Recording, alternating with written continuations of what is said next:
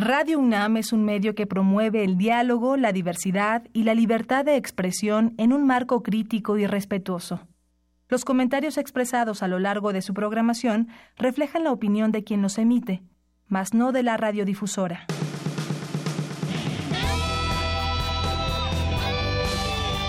Prisma RU. Relatamos al mundo.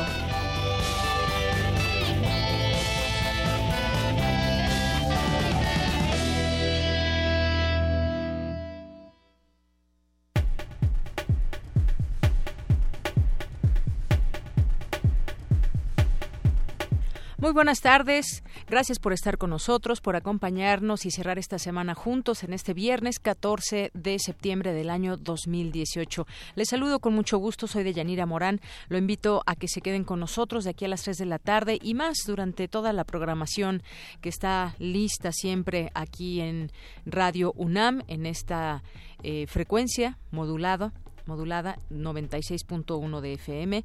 Y bueno, muchas gracias por estar con nosotros, todo el equipo listo para informarles de los últimos temas que hay desde nuestra universidad en México y el mundo, pláticas, conversaciones que tendremos con algunos invitados el día de hoy, como por ejemplo, vamos a tener la oportunidad de platicar con Raúl Olmos, que tiene eh, en su haber un libro que está promoviendo y que tiene que ver con Odebrecht, Gigante de Lodo. Odebrecht y su historia de corrupción en México, ¿le suena este nombre de esta empresa ligada a más de 125 países por temas de corrupción y que han salpicado entre esos países a México y algunos eh, funcionarios bueno, pues platicaremos con él. Está este libro que pues es ganador del Premio Internacional de Periodismo contra la Corrupción. Vamos a hablar con Raúl Olmos el día de hoy. También vamos a platicar en este espacio del Observatorio Ciudadano de Coyoacán con el doctor John Sachs Fernández. Él es catedrático de la Facultad de Ciencias Políticas y Sociales de la UNAM, es investigador del programa El Mundo en el siglo XXI del Centro de Investigaciones Interdisciplinarias, Interdisciplinarias en Ciencias y Humanidades de la UNAM. Vamos a platicar con él vía telefónica. Si tienen alguna pregunta que hacerle, también pues sería muy interesante que la podamos hacer. Con él vamos a hablar de los cinco meses de transición de López Obrador, sus logros o la problemática. Y nos ligamos también a otro, a otro tema que ya platicaremos con el, doctor Enrique Larios, que es catedrático de la Facultad de, de, Derecho de la UNAM y especialista en materia laboral, porque hoy vemos en distintos diarios esta información de que López Obrador planteará elevar a 68 años la edad de jubilación. Esto sería en el primer año de la próxima administración que iniciará con un presupuesto de 400 mil millones de pesos más respecto del ejercicio en 2018. Esa es la propuesta que hará el Ejecutivo Federal al Congreso de la Unión. Es lo que anunció Gerardo Esquivel, quien será subsecretario de Hacienda y Crédito Público. Así que platicaremos de este tema. Si usted que nos escucha tiene alguna opinión, alguna pregunta que hacer, aquí somos todo oídos y también lectores a través de nuestras redes sociales en arroba PrismaRU, en PrismaRU en Facebook o al teléfono 5536 4339. Bien, pues vamos a tener eso. Además, aquí en Cultura, nuestra compañera Tamara Quiroz entrevistará a los Daniels que presentan su nuevo disco. Hoy es viernes de Melomanía RU y Dulce Wet, jefa de discoteca de Radio UNAM, nos presenta también su sección, como todos los viernes, y las invitaciones a a los mejores eventos que hay aquí en nuestra Ciudad de México. También es viernes de Cantera RU con mi compañera Virginia Sánchez, que entrevista a Selma Rojas, estudiante de la Facultad de Ciencias Políticas y Sociales y es destacada representante Puma en lucha olímpica. Así que no se lo pueden perder, quédense con nosotros, participen y hagamos juntos este programa. Por lo pronto nos vamos a un resumen informativo. Relatamos al mundo. Relatamos al mundo.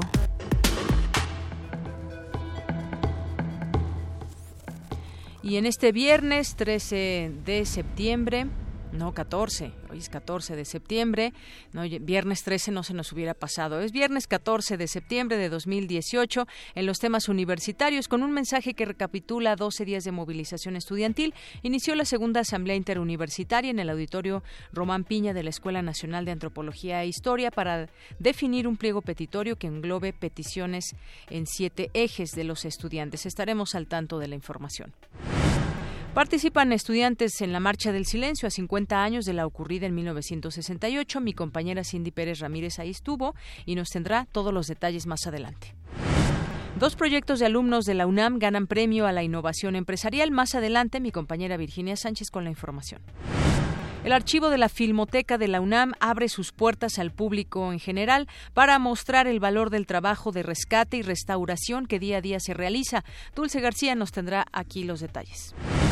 Por su parte, Cristina Godínez nos hablará sobre la evolución de la vida que estuvo totalmente integrada con el proceso del planeta, de acuerdo con el doctor Antonio Lascano. Y en los temas nacionales, el gobierno de Enrique Peña Nieto continúa evaluando la opción de recibir los 20 millones de dólares que le ofreció Donald Trump a cambio de que deporte a los extranjeros que cruzan territorio mexicano para llegar a Estados Unidos, indicaron las secretarías de Gobernación y de Relaciones Exteriores. Familiares de las víctimas de la violencia y desaparecidos exigieron justicia al presidente electo Andrés Manuel López Obrador durante el segundo diálogo por la paz, la verdad y la justicia que se llevó a cabo en el Centro Cultural Tlatelolco de la Ciudad de México. Colectivos de personas desaparecidas de Tamaulipas pidieron tener acceso a las fotografías de los objetos que han rescatado de las 32 fosas halladas en la zona centro de Veracruz.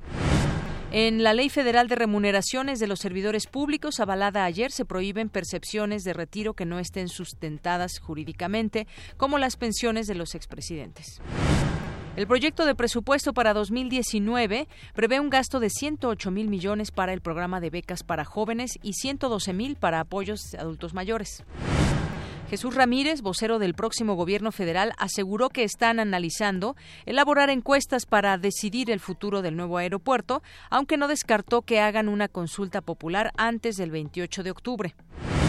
Esta mañana dos sismos, uno de 2.2 y otro de 1.8 grados de magnitud respectivamente, se sintieron en la colonia Narvarte, muy cerca de aquí, en la delegación Benito Juárez. Tome sus precauciones. El Servicio Meteorológico Nacional anunció que a partir de las 7 de la noche y hasta las 9 caerán fuertes lluvias con granizo y se prevén en el sur de la Ciudad de México. En los temas internacionales, el huracán Florence tocó tierra este viernes en Carolina del Norte. El fenómeno ha dejado fuertes ráfagas de viento, lluvias, importantes inundaciones y cortes de energía eléctrica en la costa sureste de Estados Unidos. El ex jefe de campaña de Donald Trump, Paul, Paul Manafort, accedió a declararse culpable de cargos federales por violación de lavado de dinero e irregularidades de cabildeo. Tras ganar el León de Oro en el Festival Internacional de Cine de Venecia, la película Roma de Alfonso Cuarón buscará la nominación como mejor película extranjera en los premios Oscar y en los premios Goya. Hoy en la UNAM, ¿qué hacer y a dónde ir? Haz una pausa al estrés citadino y lánzate a la visita guiada a la Peña de Bernal, ubicada en la localidad de San Sebastián, en el estado de Querétaro. Este pueblito fue fundado en el año 1642 y nombrado pueblo mágico por sus tradiciones y relevancia histórica. Recorre sus calles pintorescas, adornadas con colores llamativos, y visita el gran peñasco que domina el horizonte. La cita es el próximo sábado 22 de septiembre a las 7 de la mañana, en el estacionamiento del Centro de Enseñanza para Extranjeros, ubicado en Avenida Universidad 3002, en Coyoacán. Tienes hasta hoy para registrar tu asistencia. Ingresa al sitio www.cp.unam.mx.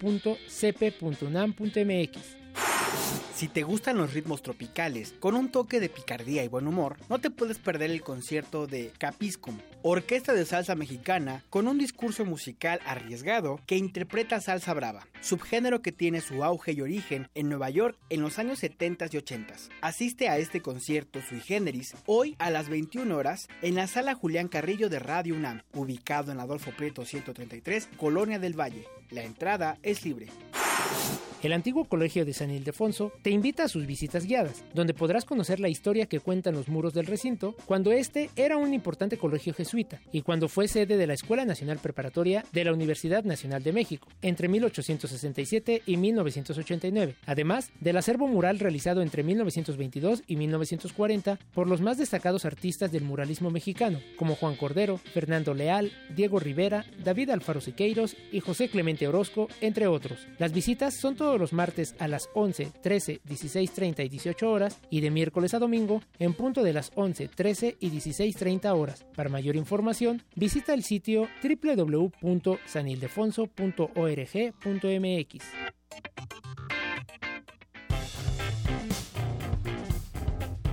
Campus RU.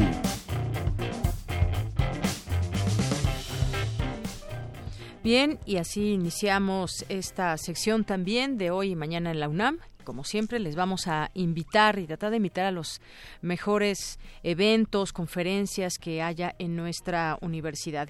Y vamos a continuar con el campus universitario. Participan estudiantes en la Marcha del Silencio a 50 años de la ocurrida en 1968, que ayer, por cierto, recordábamos y recordaba la propia Gaceta UNAM. Mi compañera Cindy Pérez Ramírez estuvo en esta marcha del día de ayer y nos tiene los detalles. Adelante, Cindy.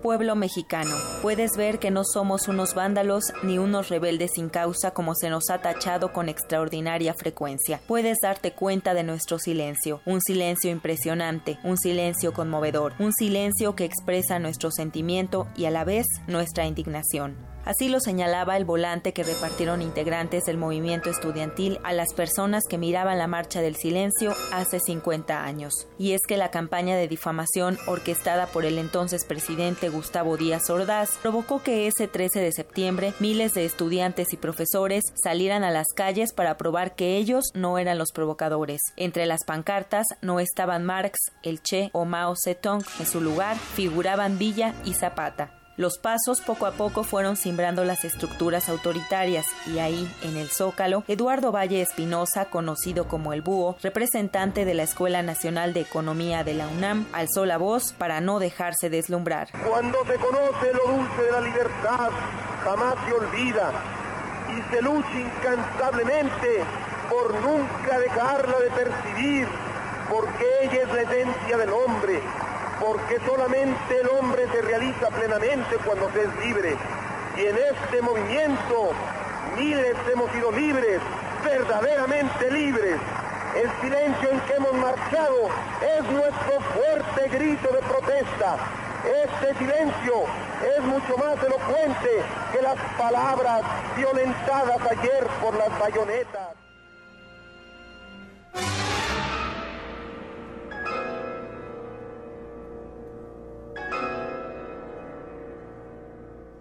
Como decía Carlos Monsiváis, el silencio es una estructura. El silencio articula el lenguaje de los manifestantes. El silencio organiza a quienes aceptan un ideal. Un clarísimo y violento afán simbólico los domina. El silencio existe como una llamada de atención. Nuestra marcha es un discurso. Estamos aquí por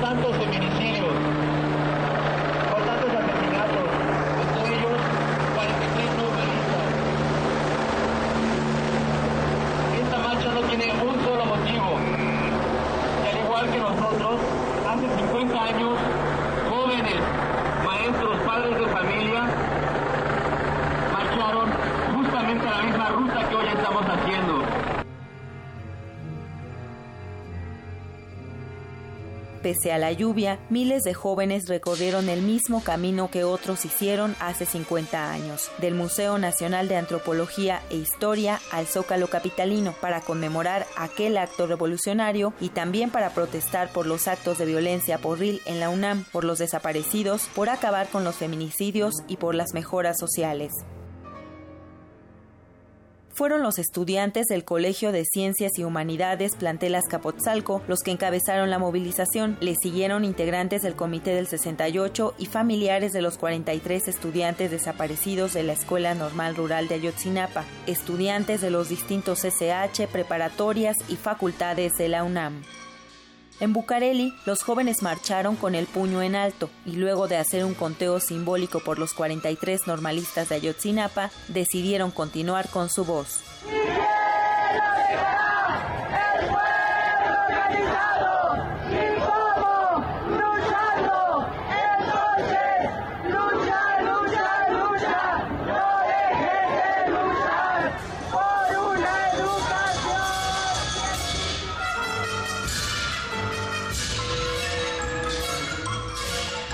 A su llegada a la explanada del Zócalo, Víctor Guerra, integrante del Comité 68, recordó que hace cinco décadas los estudiantes universitarios de aquel entonces enfrentaron con el silencio la amenaza de Díaz Ordaz de usar al ejército para someter al movimiento estudiantil. Ustedes están demostrando en este momento la capacidad que tienen para movilizarse, para reclamar y para poner un alto a la violencia en contra de los jóvenes.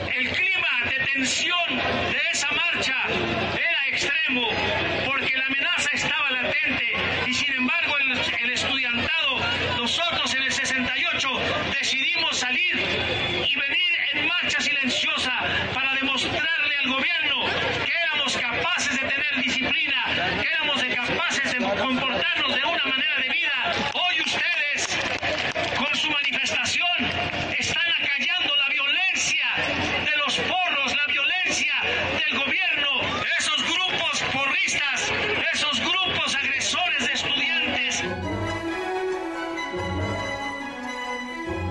La evocación a la memoria y al no olvido se hizo presente al escuchar a la madre de un estudiante desaparecido de la normal rural, Raúl Isidro Burgos.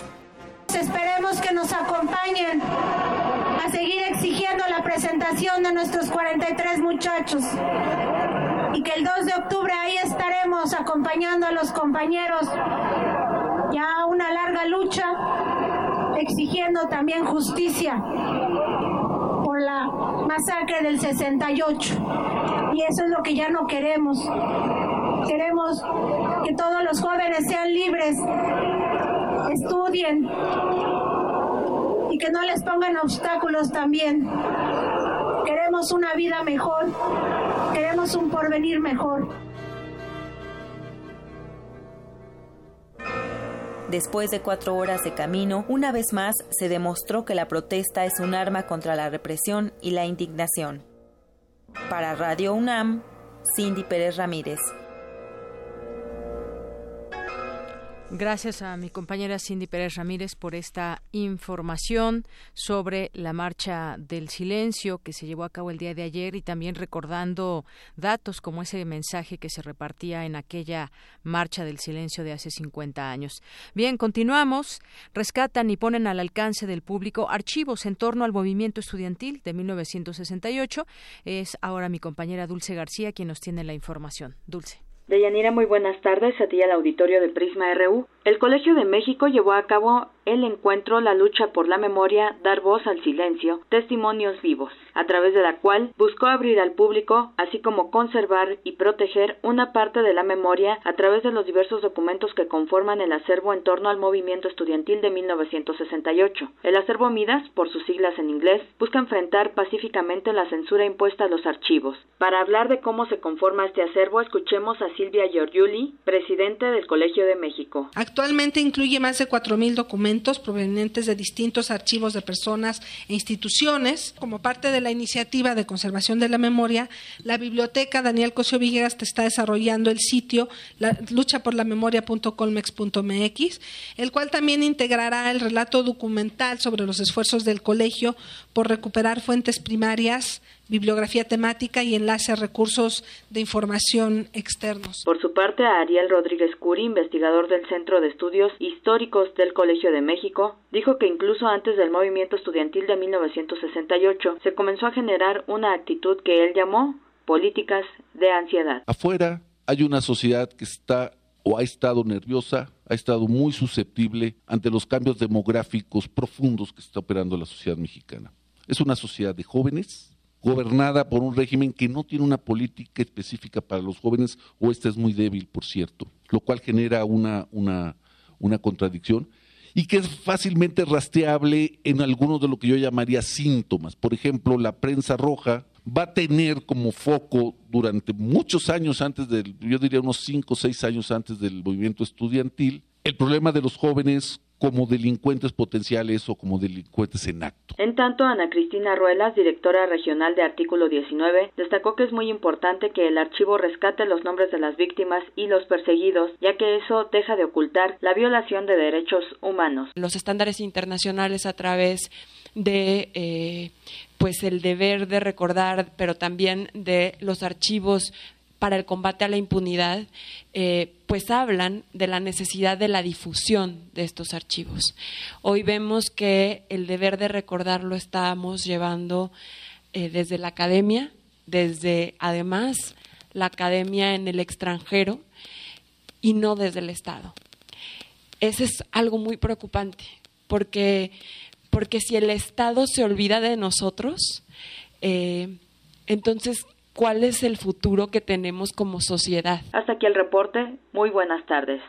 Gracias, Dulce. Muy buenas tardes. Y bueno, comentábamos también sobre este tema de la marcha del silencio. Al respecto, el rector de la UNAM, eh, Enrique Graue, consideró que la marcha es un ejemplo de libertad de expresión, donde los estudiantes rechazan las provocaciones.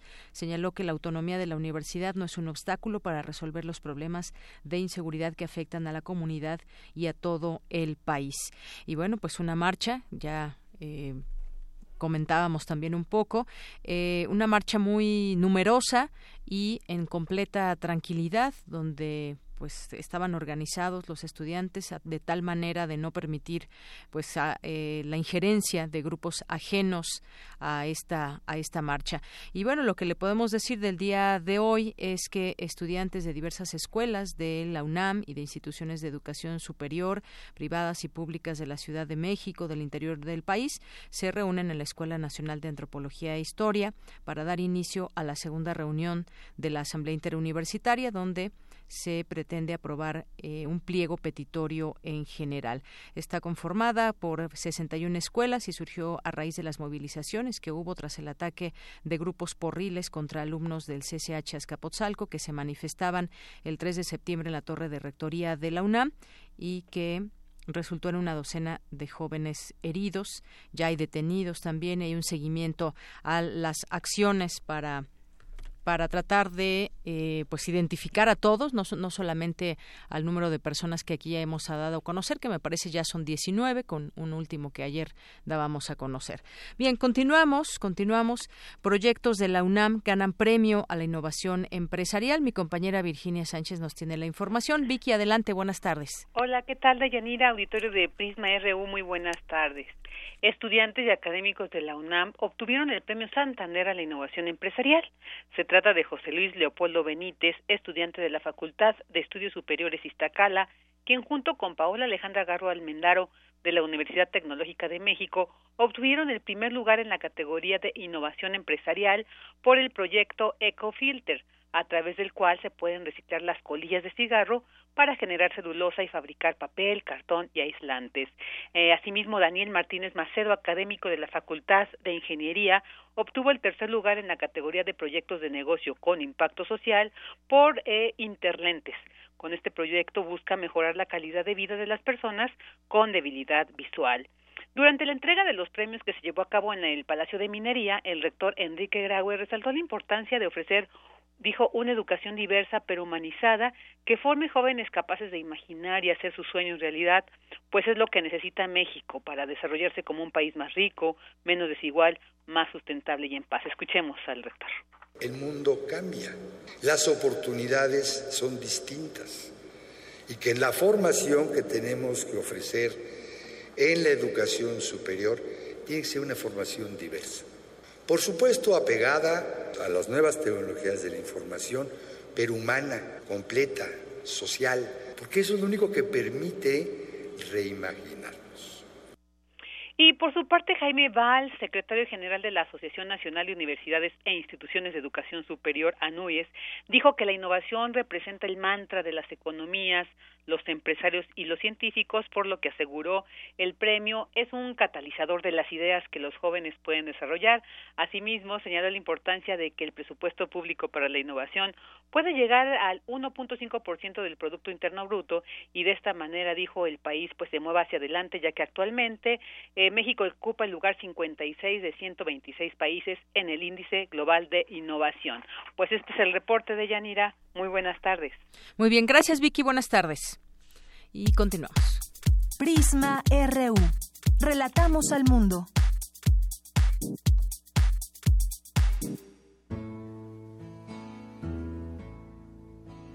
La danza de la paloma hacia furor Observatorio Ciudadano de Coyoacán.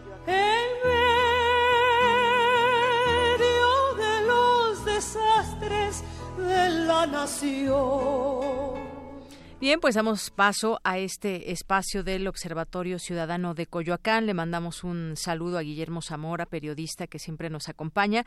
Y bueno, por esta ocasión se ausentará, lo esperamos el próximo viernes, pero por lo pronto nosotros vamos y tenemos el gusto de poder presentarles aquí en este espacio de Prisma RU de Radio UNAM al doctor John Sachs Fernández, él es catedrático de la Facultad de Ciencias Políticas y Sociales de la UNAM, también es investigador del programa El Mundo en el siglo XXI del Centro de Investigación interdisciplinarias en Ciencias y Humanidades de la UNAM. Doctor, bienvenido a este espacio. Muy buenas tardes. Muy buenas tardes.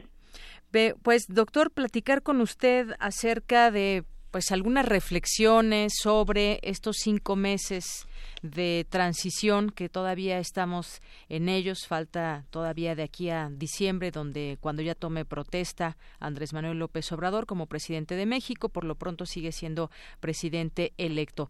A estos eh, meses que llevamos de julio a la fecha, pues me gustaría que nos platique un poco de cómo ha visto esta transición, logros, la problemática también que vemos que pueda enfrentar. ¿Cómo ve usted? Mire, primero que todo es larguísima, ¿verdad? Sí es una transición larga y también eh, repleta de, de aprendizajes y también de, de, riesgos. Y, se ha manejado muy bien eh, hasta hasta este momento. Ah, se ha manejado a base de que lo que tenemos es un nuevo régimen que está ahí esperando pero que eh, tiene que lidiar con factores de poder existentes que están ahí, pues, factores de poder que pueden desestabilizar la, transición. Y hasta el momento, bueno, ha sido relativamente fluido, excepto ya una zancadilla ahí en la, en la universidad con un desarrollo por RIL ahí eh, que no suena muy bien. Y eh, luego eh, tenemos en San Luis Potosí el asesinato de un líder de un líder eh, indígena.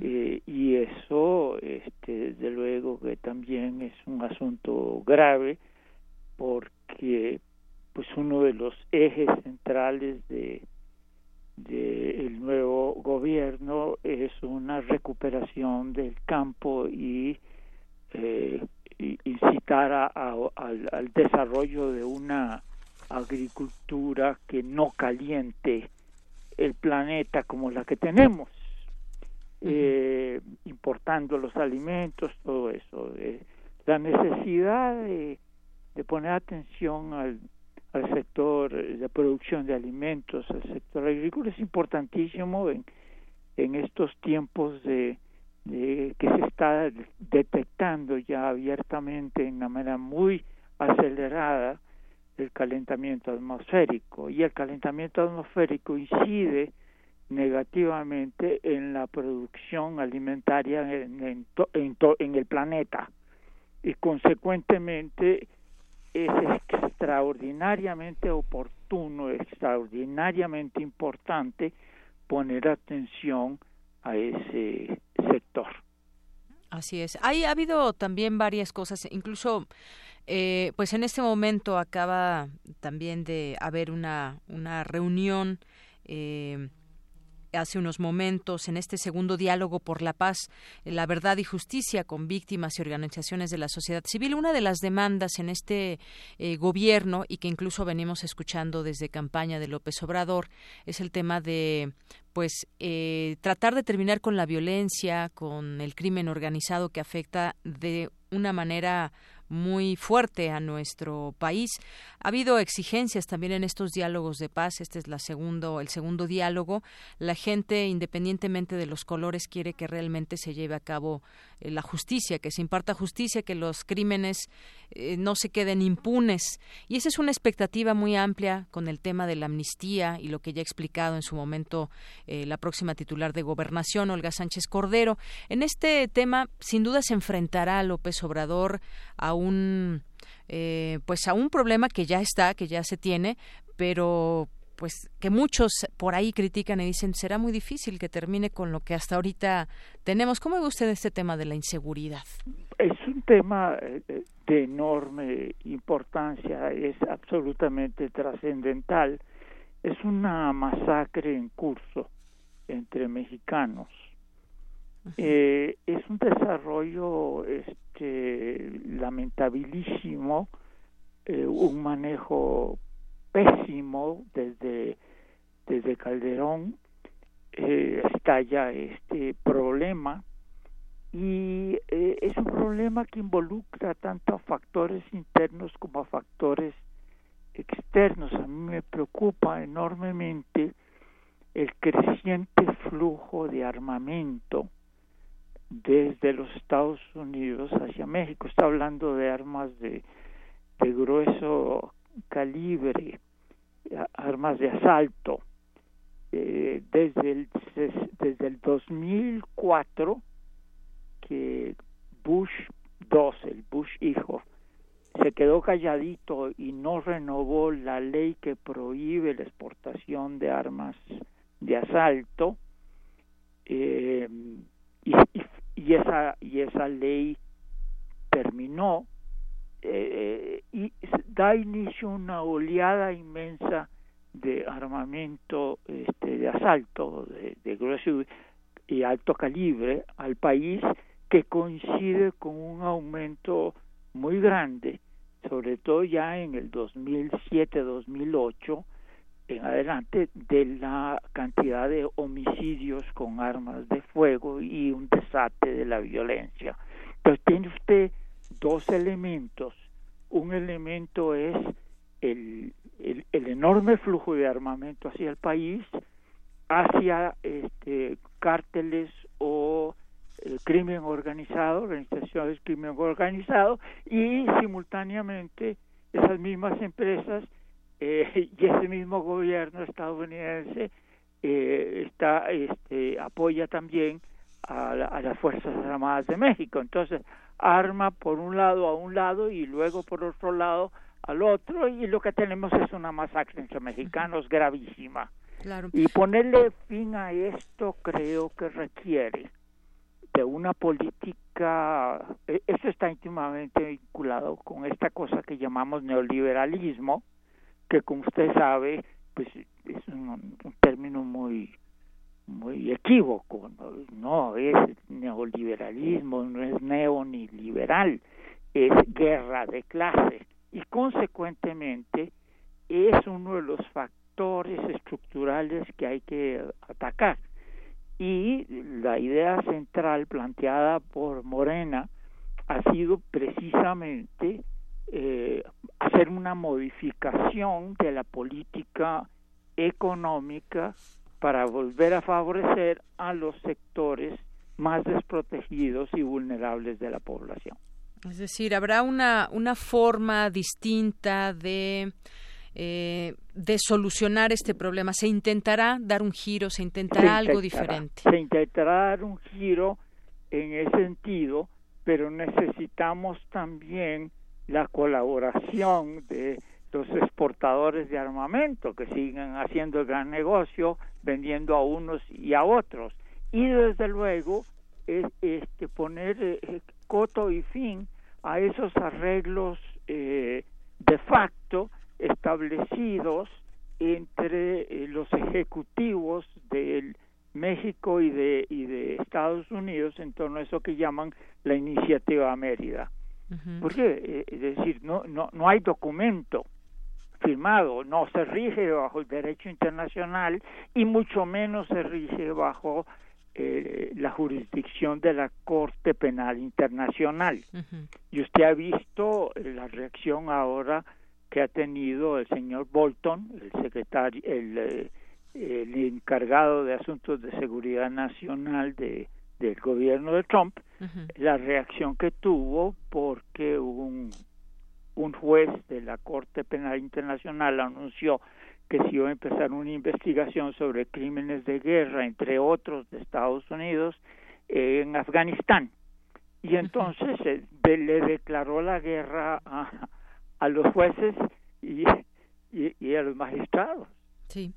Oiga, doctor, y hay, hay varios temas que quizás no nos dé tiempo de platicarlos todos, pero está, por ejemplo, lo que estamos viendo ahora, estas propuestas de austeridad en la burocracia, bajar los sueldos, esto qué tanto ayudaría, una reforma educativa que está a discusión y hasta donde sabemos pues se va a derogar, los delegados que serán estos intermediarios entre el gobierno y los, eh, entre el gobierno federal y los gobiernos estatales, a algunos les gusta, a algunos otros no les gusta.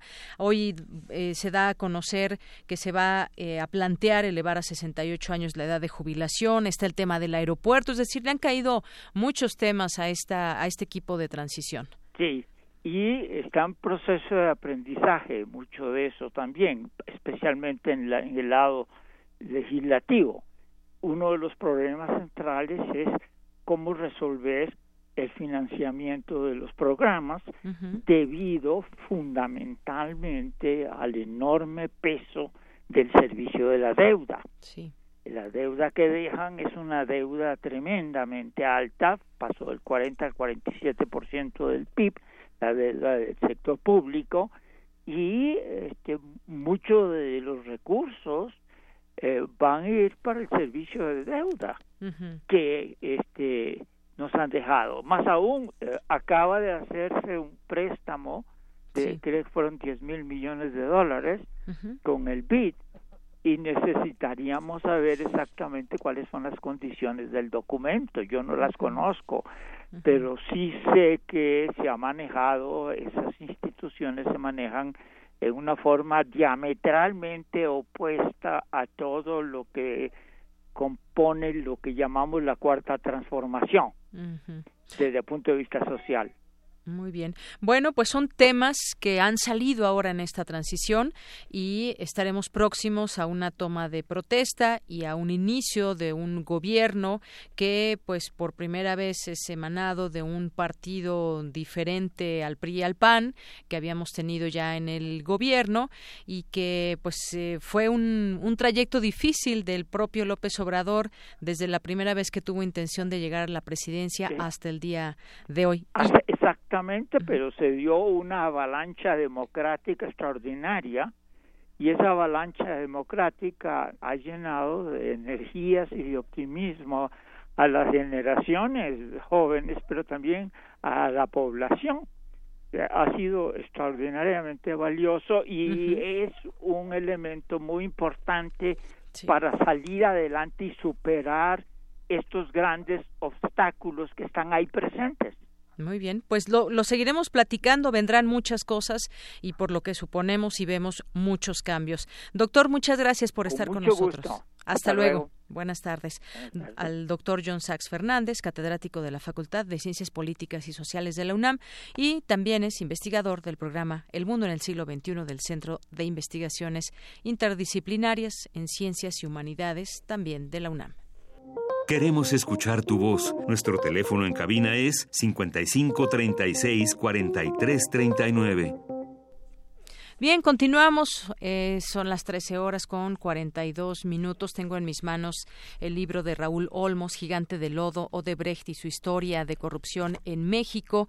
Raúl Olmos, quien es periodista especializado en investigar redes de corrupción, junto a periodistas de 11 países de América Latina y África, integra, investiga la Bajato, red que busca esclarecer el gigantesco caso de corrupción surgido en Brasil y que fue reconocida en junio de 2018 en Washington con el eh, Prize for Investigative Reporting por su reporteo del caso Odebrecht en México. Obtuvo el primer lugar del Premio Alemán de Periodismo 2017. bienvenido, Raúl Olmos.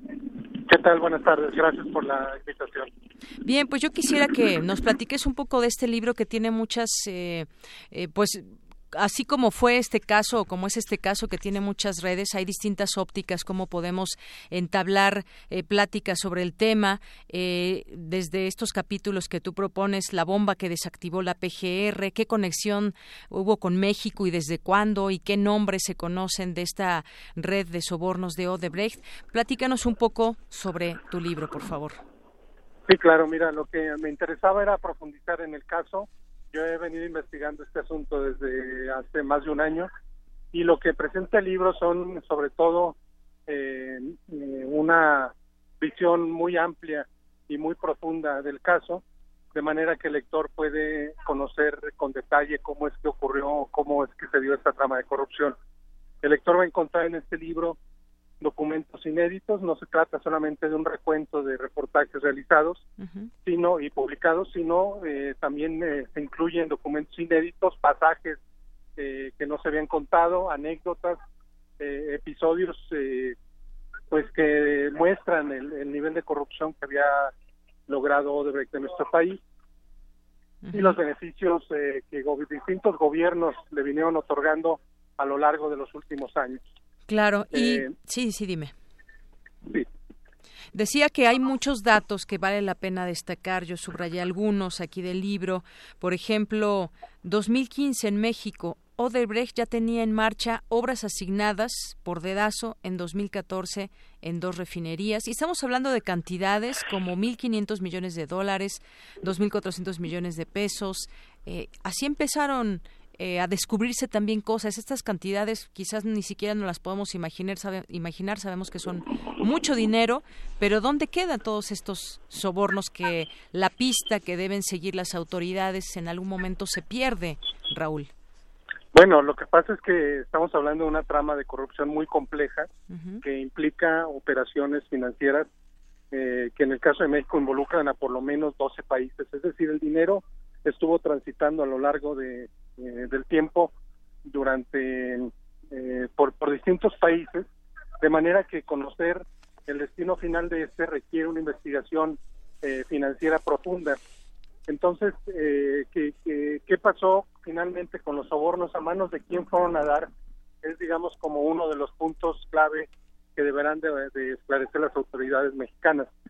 Lo que sí nos queda claro es que las transferencias se hicieron eh, Odebrecht tenía un departamento de sobornos exclusivamente dedicado a negociar y pagar eh, pagos indebidos a políticos y funcionarios de Latinoamérica y esta oficina de sobornos, sistema de sobornos, está documentado y probado que operó en nuestro país por lo menos desde el año 2009. Eh, las transferencias reconocidas, confesadas por los delatores es de 10 millones de dólares, pero lo que en el libro logramos documentar es que superan los 16 millones de dólares.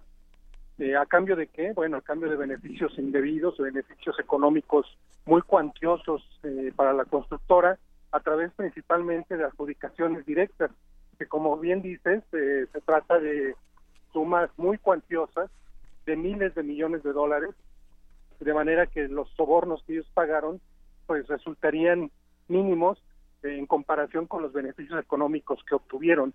Eh, esto fue a través de concesiones de, servicios de agua, a través de contratos en refinerías, en cuestiones de energía, es decir, muy diversificado eh, la labor que venía realizando. Muy bien, bueno, pues eh, Odebrecht, que es este conglomerado brasileño de negocios en los campos de ingeniería, la construcción, envuelven a distintos personajes en el mundo, pero pues nos, nos hemos centrado y tú te centras en este libro sobre pues los eh, esta trama en México, esta trama de corrupción. Está por ahí uno de en uno de los eh, subtítulos de uno de los capítulos, la mano de Osorio Chong, los sobornos que envolvieron a Peña Nieto y siguen estas cantidades también, por ejemplo, en la toma de protesta de, del presidente en 2012 y en la víspera, Olivio Rodríguez Jr., uno de los operadores financieros de, de Odebrecht, depositó en tres tandas casi un millón de dólares a una cuenta ligada a uno de los hombres más cercanos al entonces presidente electo. Y así nos vamos encontrando con otros nombres, por supuesto el de Emilio Lozoya, por ejemplo, sale a relucir también el propio nombre del expresidente Felipe Calderón. Es decir, hay una red muy amplia de todo esto, Raúl. Sí, es una red eh, muy amplia que no solo involucra a los Oya como el común de la gente eh, cree, porque es lo que más se ha difundido, y tampoco las transferencias se realizaron solamente durante el transcurso de la campaña presidencial. las transferencias se realizaron en un periodo de tiempo muy amplio, insisto, desde 2009 a 2014 es lo que está documentado, es lo que está aprobado, y los personajes involucrados van desde eh, gente del actual gobierno priista Enrique Peña Nieto hasta eh, pasando, más bien pasando por el gobierno de Felipe Calderón, el panista, y incluso tocando personajes de la izquierda mexicana como Lázaro Cárdenas Batel, eh, quien le asignó contratos directamente a Odebrecht cuando él era gobernador del, estado de Michoacán. Así es. Eh, decía yo también el nombre de Javier Duarte. Javier Duarte, claro, sin duda, por el, estado de Veracruz.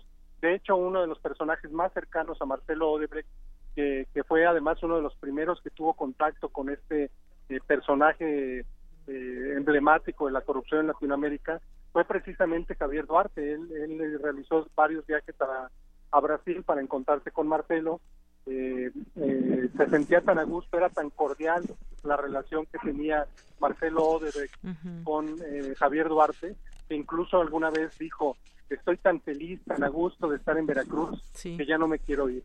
esa, esa frase me parece que es muy clara de la relación tan cercana, tan, tan próxima y además de negocios, porque ambos se asociaron para establecer una empresa eh, en Veracruz, el gobierno de Duarte y, y, Odebrecht, que, que, pues muestra la cercanía de negocios, de trato, de vínculo y yo diría que hasta de complicidad entre estos dos personajes. Así es. Bueno, sale hasta el nombre de Carlos Salinas de Gortari, que los recibió. Eh, Odebrecht llegó a México en 92 durante el gobierno de Carlos Salinas de, Gortari, construyó en Sinaloa la presa hidroeléctrica Los Buitres, y así nos podemos ir con muchos nombres que han estado ligados a este caso. Pues yo quiero recomendar este libro de Raúl Olmos, Gigante de Lodo, Odebrecht y su historia de corrupción en México. Eh, te felicito por tu trabajo en este libro, en ese trabajo periodístico y muchas gracias por haber estado con nosotros aquí en Prisma RU de Radio UNAM. Muchas gracias a ti por, la recomendación y por el espacio que nos brindas. Muy bien, muchas gracias. Hasta luego. Hasta luego. Hasta luego, Raúl Olmos, periodista especializado en investigar las redes de corrupción. Relatamos al mundo. Relatamos al mundo. Porque tu opinión es importante, síguenos en nuestras redes sociales, en Facebook como Prisma RU y en Twitter como arroba PrismaRU.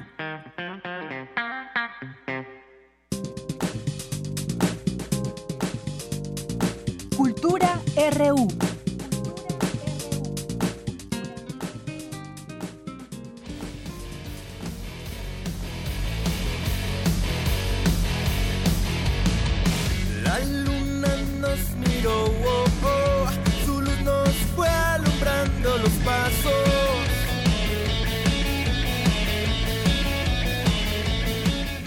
Pues ya estamos en Cultura. Tamara Quiroz, muy buenas tardes. Deyanira, muy buenas tardes a ti y a todos aquellos que nos acompañan a través de esta frecuencia universitaria. Me da mucho gusto saludarlos. Hoy es viernes, un viernes muy musical, Deyanira. Estamos escuchando uno para el otro, una canción que abre el nuevo material discográfico de un grupo mexicano creado por allá del 2007 2007 y que regresan con toda la actitud a la escena musical. Y estoy muy contenta porque ya tenemos aquí en nuestra cabina de Prisma a Rash y a Dan. Ellos son integrantes de los Daniels. Hola Rash, hola Dan, bienvenidos. Hola, ¿cómo están? Qué voces tan sexys, ¿eh? Ah, muchas gracias por la invitación. Ustedes son más sensuales, chicos. ¿Ustedes? buenas noches. buenas tardes. Buenas tardes, ¿qué tal? Qué bueno que nos visitan. 11 años de trayectoria y bueno, regresan con un nuevo material discográfico que además, bueno, retoma muchísima fuerza, regresan con toda la actitud. A ver, platíquenos porque además regresan al sello independiente. ¿Qué vamos a escuchar en esta en este disco en, este nuevo disco? Pues ¿Con quién iniciamos? Justamente como lo mencionas a Carrash, la independencia total. Como al principio de la banda hace 11 años, retomamos la independencia, estuvimos eh, siete años con una transnacional. Ahorita que está de moda septiembre y la independencia. Ándale, decidimos. sí, la verdad es que hubo muchos pros y muchos contras, evidentemente, con la disquera. Pero para cuando firmamos el divorcio, como le llamamos, la verdad es que nos, nos sentimos bien contentos. Comenzamos a lanzar sencillos de este disco. Se lanzó uno para el otro, que es lo que estábamos escuchando al principio. Eh, con su respectivo video, Dejarte Ir, el segundo sencillo, el tercero, Vendrás por mí. Y recientemente, hace una semana, lanzamos el disco completo, que es el sexto disco de los Daniels, que como bien mencionó mencionabas, retoma como un poquito de esas eh, raíces de hacer eh, todo nosotros, eh, nosotros mismos, la producción, la composición, la postproducción, la mezcla. y bueno, evidentemente no todo el código es el mismo. sufrimos bajas, los dos guitarristas originales se fueron de la banda ya hace algún tiempo, sin embargo, se eh, listan a las filas de los Daniels Miguelón, que les mando un saludo, que no está aquí, y Dan. Miguelón Shine. Miguelón Shine. y Dan, que creo que todas las señoritas han agradecido mucho la incorporación de Dan a la banda. Nosotros también estamos agradecidas, Dan, qué bueno que estás aquí. Platíquenos un poco, bueno, veo este disco que además tiene una portada fenomenal, eh, es una... No, no quiero meter ahí algún error, solamente veo un universo y en ese universo se forma un animal. Exacto. Una ballena, sí. Una ballena, que de hecho yo creo que sí ballena, ¿eh? No va así. sí, la verdad es que Richard Nauda, un buen amigo, eh, lleva trabajando ya años con el grupo, pues nos ayudó a encerrar todo este concepto que ya traíamos ahí, este, pues pensando entre todos los integrantes de la banda. Claro. Y estamos bien contentos. Si se dan cuenta, las personas que lo tienen ya o que lo tendrán en versión física, se ve padrísima la portada y la contraportada, es como un mismo cuadro, nos encantó. Como una foto panorámica. Exacto, una foto panorámica. A mí, en lo personal, es lo que más me gusta de todo el arte del disco, se ve padrísimo. Claro. Y sí, es algo ahí como medio surrealista, porque como ves, es la ballenita y como que en el mar, en el espacio, las galaxias, no sé, es todo un... Un, universo paraíso. Un universo paraíso. Y también, también en el booklet... Eh, tiene varios elementos que fuimos sacando en los sencillos de, de, las canciones. Digo, no sé si se acuerdan, bueno, la gente que no estuvo, estuvo al pendiente. ¿De esos seis discos anteriores? No, los seis discos, más bien de los tres primeros sencillos ah, del disco. Salieron con, con algunos elementos como La Luna, desde Dejarte Ir, salió por ahí un cohete que es este de, vendrás, por mí y entonces y, la llave y el cerrojo de uno para el otro. Ajá. excelente. Entonces y, pero fuimos como sacándolo poco a poco y, y, aquí es donde ya se unifica todo el concepto de lo que fuimos sacando poco a poco. Aquí ya se ve eh, todo integrado el concepto de, de, universo paraíso justamente. Muy bien. Oigan chicos bueno yo siempre he creído que cuando haces algo que te apasiona y que te gusta mucho pero cuando lo haces en comunidad siempre sale mejor no y eh, bueno este disco es justo ese fruto ya de varias colaboraciones. ¿Con quiénes están colaborando en este nuevo material? Pues fue trabajo en equipo, como bien mencionas, entre toda la banda y todos los involucrados. Por ahí hay unas eh, fotos bien padres en el disco cortesía de Pamela Aguilar, que le mandamos un saludo. Como te comenté, el trabajo artístico de Richard Nauda. Y en cuanto a colaboraciones vocales, tenemos a eh, Daniel Gutiérrez de La Gusana Ciega, colaborando en Buscando Canciones, que es el sencillo con el que se da el banderazo de salida del disco oficial. Que el video va a salir el próximo viernes. Estamos casi seguros que el próximo viernes. Bueno, e, estaremos pendientes en las redes sociales. Exacto, que está bueno, ya lo vimos, está bueno. Y nuestro otro invitado de lujo es Claudio, el vocalista de Lucibel, esta banda de legendaria chilena, exacto. Sí, caray. No, y además los dos, eh, bandas que yo creo que muchos hemos crecido también con sus canciones. Así es, al igual que con ustedes, digo, ya son 11 años de trayectoria que se dicen muy fácil, pero bueno, qué bueno que regresen al sello independiente. A veces es bueno cortar por lo sano y bueno, eso nos hace más fuertes, nos hace crecer. Son 12 temas inéditos. así es. Muy bien. Pero bueno, hay una canción ahí que mm, se llama La Niña de los Ojos Tristes, ¿no? Hay, diversos ritmos también. ¿Qué hay detrás de las canciones? ¿Qué canción usted nos, ustedes nos recomiendan a, a, todos aquellos que nos están escuchando para que digan, esta canción es para que la pongas en un momento en el que te puedas identificar con X? Pues es que hay, hay de todo, ¿eh? Realmente pues tenemos varios temas y varias, varias sensaciones. Pues, eh, justamente esa de buscando canciones, creemos que es este la canción que es este como fin de semana. para este fin de semana que es como para este... sí porque hay canciones bailables también. Exacto. Eh, la de suéltame siento que es la el bailable de la de Claudio Valenzuela puede ser la que pues digo, puede ser es medio, medio pero, pero para este fin de semana, para todos los despechados y despechadas, yo creo que van a dar el grito con Buscando Canciones, porque es una canción que tiene unos tintes mexicanos. Exacto. Y bueno, obviamente es, habla del despecho y etcétera, ¿no? Pero sí abordamos varios temas en las líricas, como lo comentas, La Niña de los Ojos Tristes es un tema inspirado un poco eh, en la hija de Isma, que ya la teníamos en el Arsenal Daniels, decidimos ya por fin sacarla a la luz, que creo que es un tema que quedó bien bonito. Y por ahí, bueno, como mencionabas, eh, Solo Baila para mí, tiene unas ondas medio medio punk gitano, como que retomamos un poquito también de esa fiesta porque nos hemos dado cuenta con el paso del tiempo que a muchos de nuestros seguidores les gusta eso, ¿no? Echar la fiesta Daniels. Sí, sobre todo en vivo, así la gente se prende con ese tipo de canciones, entonces se arma pues, la fiesta. Sí, exacto. Excelente, bueno, ¿qué nos espera entonces? una fusión de ritmos impresionantes, claro, siempre con ese sello característico que, bueno, es de los Daniels, no podría faltar. Y bueno, presentaciones, próximas presentaciones, este disco, ¿dónde lo van a presentar? ¿En dónde? ¿Coordenadas? El 16 de noviembre... 17, ¿no? ¿Es 17 o es 16? 16, ah, sí, 16. 16 de noviembre lo presentamos en Sala, en, El Sala, que está este, en la, calle de Puebla, en la Roma vamos a presentar este disco, pues tenemos ahí varias sorpresas, digo, estamos viendo a ver si podemos este incluir a los invitados en la en la presentación y junto con otros varios músicos. Y pues hasta ahora es, eh, Eso es a lo que le vamos a dar mucha bola, pero obviamente estamos con continua promoción de este disco. Si sale alguna fecha por ahí o algo, les haremos saber en las redes sociales, que obviamente son arroba los Daniels, diagonal los Daniels, los Daniels oficial, tanto en Instagram como en YouTube, para que chequen el video sobre todo y se lo aprendan y gocen. Creo que va, a estar quedó divertido. ¿Está bien? Sábado 17. Sábado 16. viernes 16. Viernes 16. Viernes 16 de noviembre, entonces se pueden ir allá a la sala en la calle de Puebla, en la Roma, los que vivan aquí y bueno, próximamente tendrán más presentaciones al interior de la República y en algunos otros países también. Exactamente. Y bueno, pues no, no nos queda más que desearles mucho éxito con este nuevo material discográfico. Muchísimas gracias Rash, muchísimas gracias Dan por visitarnos en este espacio de Radio UNAM. Gracias. Y bueno, por llenar de alegría esta cabina y que sigan más éxitos, que siga más música. De es hora de, retirarme, pero los invito a que sigan en sintonía de este programa. Todavía tenemos más información. Y también les recomiendo que a las 3.15 eh, escuchen Escaparate 961 porque les tenemos una cartelera con un amplio eh, abanico de actividades culturales y también artísticas. Muy bien, pues muchísimas gracias Tamara y gracias a ustedes por venir. Gracias los Daniels. Los Daniels, gracias. Nos damos un corte, volvemos a la segunda hora de Prisma RU.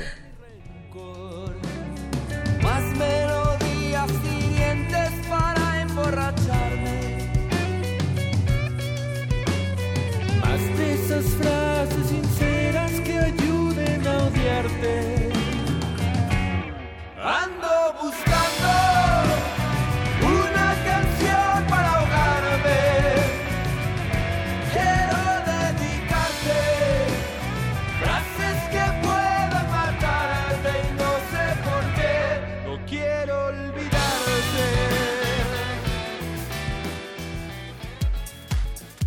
Tu opinión es muy importante. Escríbenos al correo electrónico prisma.radiounam@gmail.com.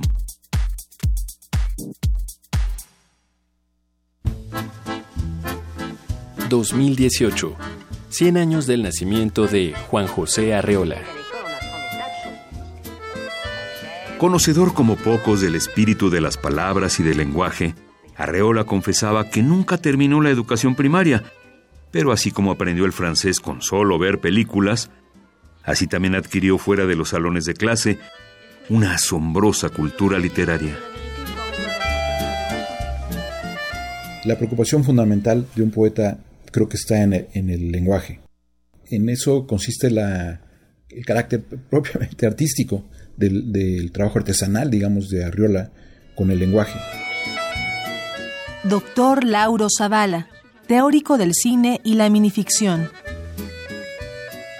Juan José Arreola, 96.1 de FM. Radio UNAM, Experiencia Sonora. Héctor Aguilar Camín hace una memoria de los encuentros, pérdidas y reconciliaciones de su vida en la novela Adiós a los padres. Las más de las veces mis recuerdos se abren en la oscuridad como los gemidos en el sueño. Voy sobre los restos de mi memoria en busca de Emma y Héctor, como quien brinca sobre las piedras salidas de un río. Disfruta cultura para llevar en www.descargacultura.unam.mx. Arcadia, primera muestra internacional de cine rescatado y restaurado en la UNAM. A 50 años del 68 en México y el mundo, descubre películas nunca vistas en nuestro país. Presentaciones, mesas de reflexión, exposiciones y debates. Te esperamos del 25 al 30 de septiembre en el Centro Cultural Universitario y distintas sedes de la UNAM. Consulta cartelera en arcadia.unam.mx y en redes, arroba Filmoteca UNAM. Entrada libre. Arcadia es archivo vivo. Es la Filmoteca de la UNAM. El Museo Nacional de Arte exhibe la muestra Gliptoteca de la Piedra al Barro, escultura mexicana siglos XIX y XX, que reúne más de 70 esculturas en yeso, mármol, bronce, terracota, barro, piedra y madera, además de trabajos sobre papel en la escultura como dibujos, litografías y grabados. La exposición Gliptoteca de la Piedra al Barro, escultura mexicana siglos XIX y XX, se puede visitar en el Museo Nacional de Arte, calle Tacuba número 8, Centro Histórico de la Ciudad de México.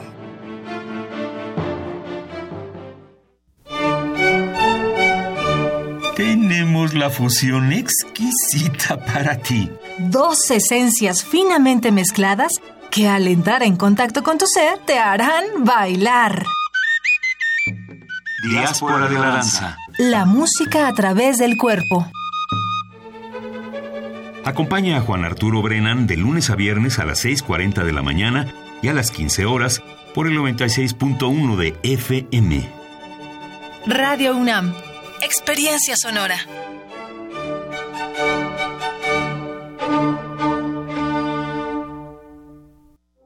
Queremos escuchar tu voz. Nuestro teléfono en cabina es 55 36 43 39. Porque tu opinión es importante, síguenos en nuestras redes sociales, en Facebook como Prisma RU y en Twitter como arroba PrismaRU.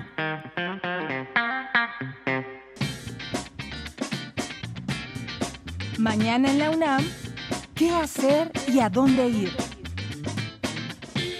Te recomendamos el material discográfico La Resistencia Popular, Canciones de la Revolución de Independencia, colección de 13 canciones que presentan un tono festivo y a la vez combativo de los versos dedicados a comentar la toma de diversas ciudades y las hazañas de los insurgentes en la Guerra de Independencia de México. Adquiere este CD en las librerías universitarias o a través del sitio www.literatura.unam.mx. No te puedes perder la proyección de Colosio, El asesinato, película mexicana escrita y dirigida por Carlos Volado y estrenada en el año 2012. Aborda la historia ficticia de una investigación policíaca acerca de un hecho histórico real en México, el atentado que quitó la vida al candidato presidencial del Partido Revolucionario Institucional, Luis Donaldo Colosio Murrieta, ocurrido el 23 de marzo de 1994 en Tijuana. En esta historia, Andrés Vázquez, un experto en inteligencia, es designado para llevar a cabo una investigación secreta y paralela a la investigación oficial, pero otro agente, el SECO, ha recibido la orden de eliminar a todos los testigos y hacer desaparecer las evidencias del asesinato. La función es hoy a las 17 y 19 horas en la sala José Revueltas del Centro Cultural Universitario. La admisión general es de 40 pesos.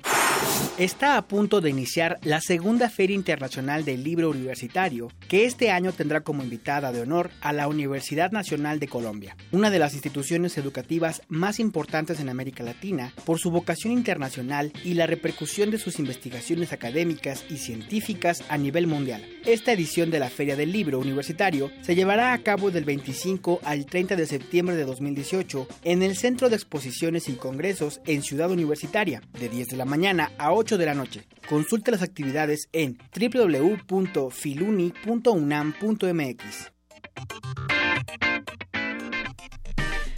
Bien, continuamos. Muchas gracias por escucharnos y continuar con nosotros en esta segunda hora de Prisma RU. Ahí también las invitaciones para próximos eventos que hay en nuestra universidad. Bueno, pues también es momento de mandar muchos saludos o saludos a todas las personas que nos están siguiendo a través de la radio. Les mandamos muchos saludos y les pedimos que también si tienen algún comentario, pregunta, nos lo hagan llegar a través del 5536 4339 y que también nos envíen si ustedes quieren quieren un mensaje a través de arroba prisma.ru y prisma.ru en Facebook.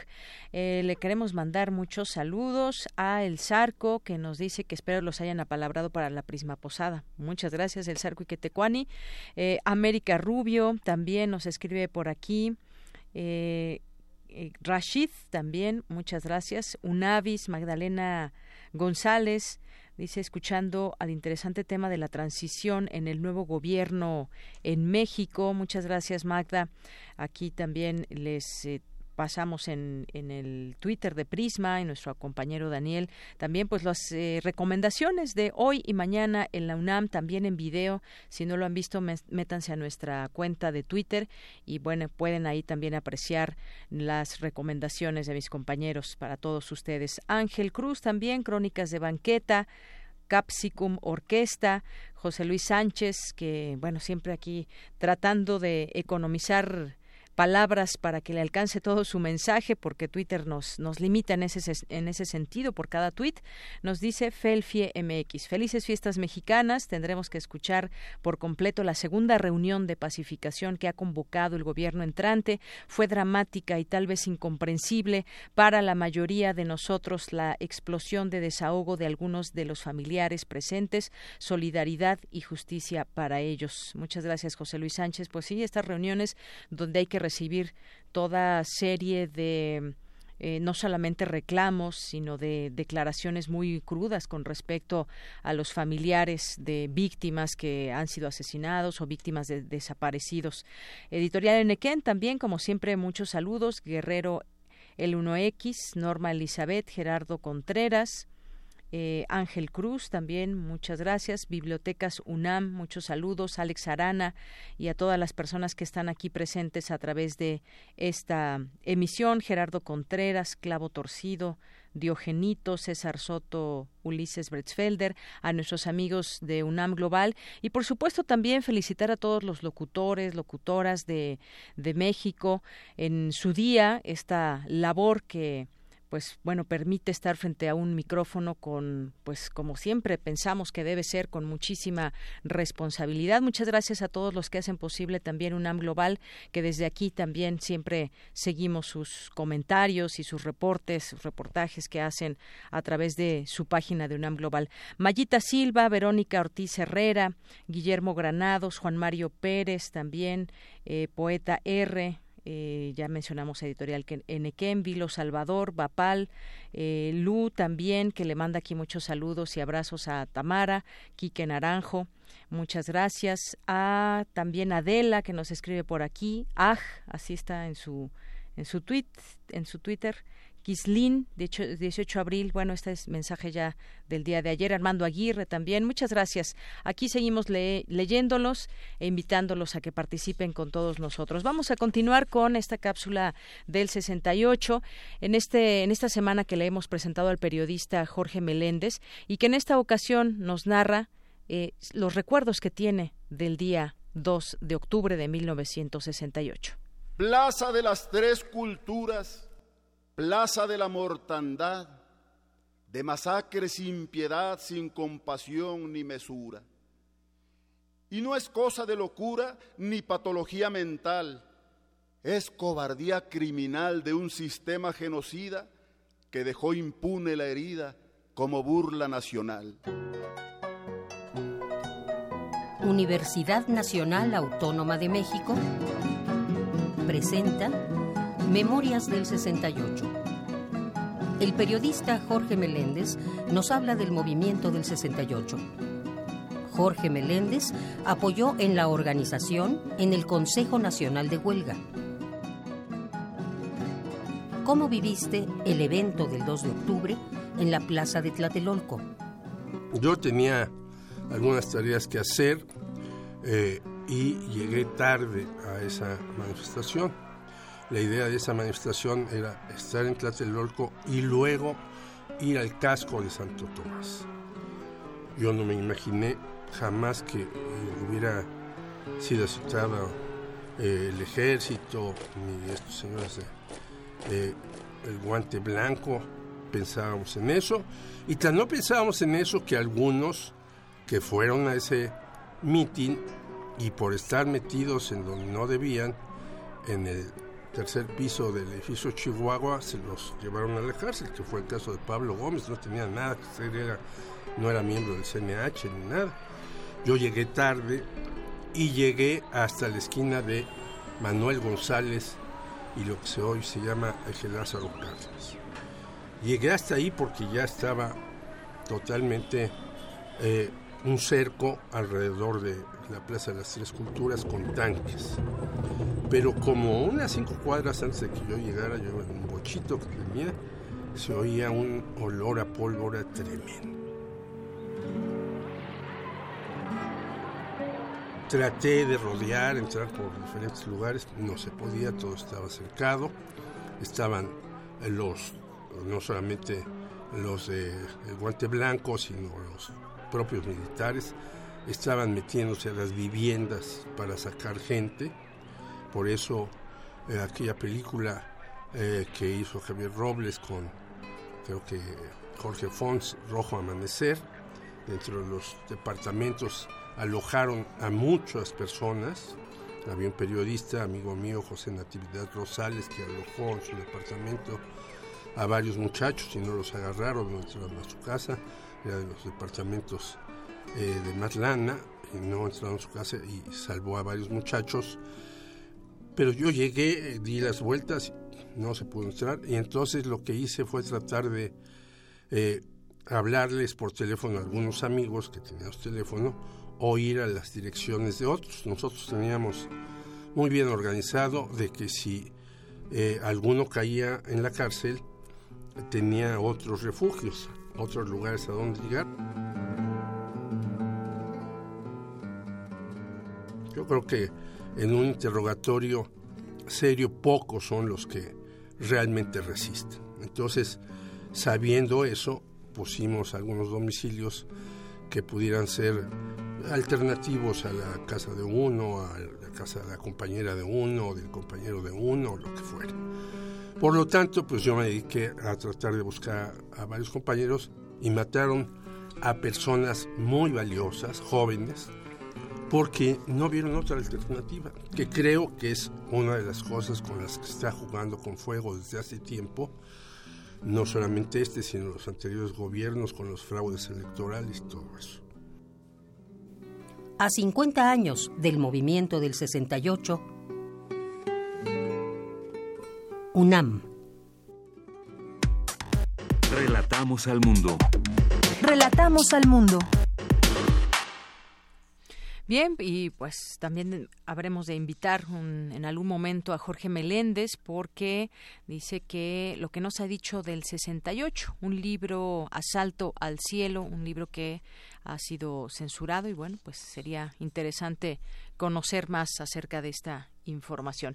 Bien, continuamos con, eh, con las notas. Ahora mi compañera Cristina Godínez nos informa sobre la evolución de la vida que estuvo totalmente integrada con el proceso de la evolución del planeta. Mi compañera Cristina Godínez nos tiene esta información donde habla el doctor Antonio Lascano. Deyanira Auditorio de Prisma RU, buenas tardes. El investigador participó con la ponencia El futuro de la reconstrucción del pasado biológico en el Congreso El futuro de la ciencia, especulaciones y certezas, homenaje al doctor José Antonio de la Peña en el Instituto de Matemáticas de la UNAM. El doctor Antonio Lascano abordó el tema de la construcción del pasado biológico a partir de distintas evidencias. Y lo primero que tengo que decir, y ya sé que esto le va a torcer a su vez el hígado a Pedro Miramontes, es que la biología es una disciplina histórica. Es una disciplina histórica. Yo no sé si se pueda decir que la matemática es una disciplina no histórica pero los biólogos nos parecemos, por ejemplo, a los cosmólogos o a los planetólogos porque nos interesa construir una narrativa de qué fue lo que ocurrió en el pasado.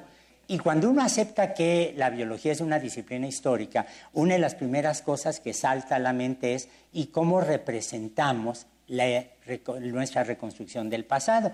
Y la tradición occidental es espléndida en ese sentido, que es con los árboles genealógicos. Para el doctor Lascano, la vida en la Tierra se originó hace 4.600 millones de años.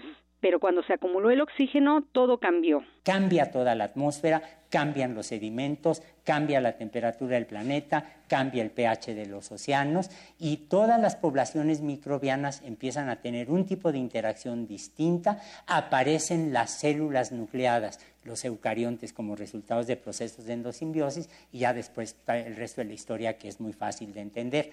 Pero se dan ustedes cuenta que ahora, fijándonos en las secuencias, fijándonos en sus requerimientos de metales, fijándonos en sus requerimientos o no de oxígeno, podemos ir viendo cómo la evolución de la vida fue totalmente integrada con el proceso de la evolución del planeta. Hay una especie de diálogo, si lo quieren ver así, entre el medio ambiente y los seres vivos, entre la Tierra y la biosfera. El investigador concluye que es un diálogo tan intenso a nivel subcelular que cuesta mucho trabajo distinguir a los interlocutores. Deyanira, este es mi reporte. Buenas tardes. Gracias, Cristina. Muy buenas tardes. Vamos ahora con Dulce García. Destacan la visión de la Escuela Normal Superior durante el movimiento estudiantil de 1968. Adelante, Dulce. Deyanira, te saludo con mucho gusto a ti al auditorio de Prisma RU en el marco de las jornadas 1968-2018, mirada sobre el movimiento estudiantil a 50 años. Enrique Ávila Carrillo, profesor normalista especializado en la enseñanza de la historia, recordó que la Escuela Normal Superior tenía un alumnado con una vida política rica en argumentación en aquel entonces. Antes del movimiento del 68 había eh, tres grupos políticos predominantes dentro de la izquierda. Obviamente teníamos al charrismo sindical, que es el priismo, eso estaba dentro de la escuela, eso era un cáncer que era difícil sacarlo, pero dentro de la izquierda había tres grupos claramente delimitados que se llamaban a sí mismos socialistas y que tenían un discurso eh, que ellos mismos se reclamaban marxistas-leninistas y que en la práctica le hacían el juego al partido hegemónico eh, y que dependían directamente de la ideología de Vicente Lombardo Toledano, el Partido Popular Socialista. Dijo que aquellos jóvenes elaboraban políticas para apoyar al gobierno de la Revolución Mexicana y habló también de la organización de estudiantes influenciados por el escritor José Revueltas. Él es expulsado del Partido Comunista y al ser expulsado del Partido Comunista crea la Liga Leninista Espartaco junto con Elizalde y otras gentes y posteriormente van a crear la Liga Comunista Espartaco, que es la que estaba en vigencia cuando estalla el movimiento estudiantil de 1968. Al estallar el movimiento estudiantil en la normal superior, estas tres fuerzas se enfrentan al priismo, el priismo tenía su sociedad de alumnos. En la normal superior estábamos en clases cuando llegó al otro día ahí eh, la indignación. Yo creo que el bazucazo contra la prepa, en San Ildefonso, fue eh, el momento con el que se enfocó todo, ¿no? Eso desató el coraje. Hasta aquí el reporte. Muy buenas tardes. Gracias, Dulce. Buenas tardes. Porque tu opinión es importante, síguenos en nuestras redes sociales, en Facebook como Prisma RU y en Twitter como arroba PrismaRU. Queremos escuchar tu voz. Nuestro teléfono en cabina es 55 36 43 39. Continuamos dos de la tarde con 20 minutos. Bueno, pues tenemos regalos para nuestros amigos que se quieren ir al teatro. Y bueno, pues Mimo Payaso es un divertimento teatral que transmite diferentes posibilidades de comunicación de mimo que van del mimo clásico al mimo contemporáneo. Un espectáculo que estimula la imaginación de todos los asistentes. Y se presenta del 2 al 30 de septiembre, los domingos a la una de la tarde en el Foro Teatral Vallecén en eh, Sempoala número 90 en la colonia Narvarte, en la delegación Benito Juárez. Y bueno, pues los invitamos al respecto. El Mimo, Humberto Ibarra, comenta, Mimo Payaso es un espectáculo unipersonal que he venido trabajando desde 1983 y a lo largo de los años ha crecido y se ha modificado. Comencé a hacerlo sin saber que un día de este espectáculo se iba a llamar Mimo Payaso. Considero que es un divertimento teatral siempre vivo, siempre fresco y aunque ha ido cambiando con los años en esta ocasión, Mimo Payaso es lo opuesto de Mimo Trova. Así que pues los queremos invitar, tenemos nueve pases dobles para la función del próximo domingo que es a las 13 horas. Eh, ahorita les decimos los ganadores que se van a ir por teléfono al 5536 4339 tendrán que llegar directamente a la taquilla a las 12.30. Se pide media hora de anticipación para que se puedan ir y disfrutar de ver esta obra Mimo Payaso. Nueve pases dobles para el próximo domingo a las 13 horas. Vamos a continuar también hay información nacional que compartir con ustedes. Decíamos hace unos momentos de la información sobre estos diálogos de paz que continúan eh, y que se van a llevar de aquí hasta octubre, hasta donde habíamos informado, y que tiene que ver con este acercamiento de eh, personas que van a participar en el próximo gobierno y que pues la idea es escuchar a todas estas personas que tienen algo que decir que sobre todo pues sus casos todavía no están resueltos y que han tenido muchos de ellos un gran peregrinar con autoridades que pues no les resuelven sus problemas. Eh, ya hay información sobre este tema que donde Andrés Manuel López Obrador participó en este segundo diálogo. Se había dicho que no iba a participar en todos, pero en este segundo diálogo estuvo presente, en este diálogo por la paz, la paz, la verdad y la justicia con víctimas y organizaciones de la sociedad civil. Alfonso Durazo, quien será el próximo secretario de Seguridad, señaló que López Obrador asistió con el interés de recoger toda la experiencia y todas las propuestas con el fin de incluirlas en su programa de pacificación y reconciliación nacional. En este diálogo que hubo en el Centro Cultural Universitario Tlatelolco, que inició con exigencias de justicia de las víctimas. Y decíamos que a las víctimas pues no les importa el color del partido que esté gobernando, ni mucho menos lo que quieren es justicia como millones de mexicanos. Hubo, hay que decirlo, protestas de familiares de víctimas. El presidente electo prometió que una vez que asuman la presidencia les pedirá perdón y habrá justicia para sus desaparecidos. Dijo textualmente voy a pedir perdón a todas las víctimas de la violencia y voy a comprometerme a que va a haber justicia en lo que humanamente esté de mi parte. No están solos, el gobierno no estará al servicio de una minoría eh, Rapazo de Cuello Blanco es lo que dijo en este segundo diálogo eh, por la paz. Exigieron justicia y además se mostraron en contra del perdón y amnistía para los agresores. Eh, hubo varios participantes, una mujer en específico que, pues entre llanto, le dijo que si tenía, se tenía que hincar para que atendiera sus demandas. Y aunque Olga Sánchez Cordero, futura secretaria de Gobernación, tenía, estaba dispuesto que hablara en el foro, los reclamos de las víctimas que se dieron cita con imágenes de sus desaparecidos hicieron que López Obrador adelantara su discurso, en el que afirmó que no le fallará al pueblo porque no tiene compromisos con grupos de intereses creados ni con mañas. Asimismo lanzó un ya basta al divisionismo y la polarización y dio un jalón de orejas a los que ponen por delante intereses de grupo.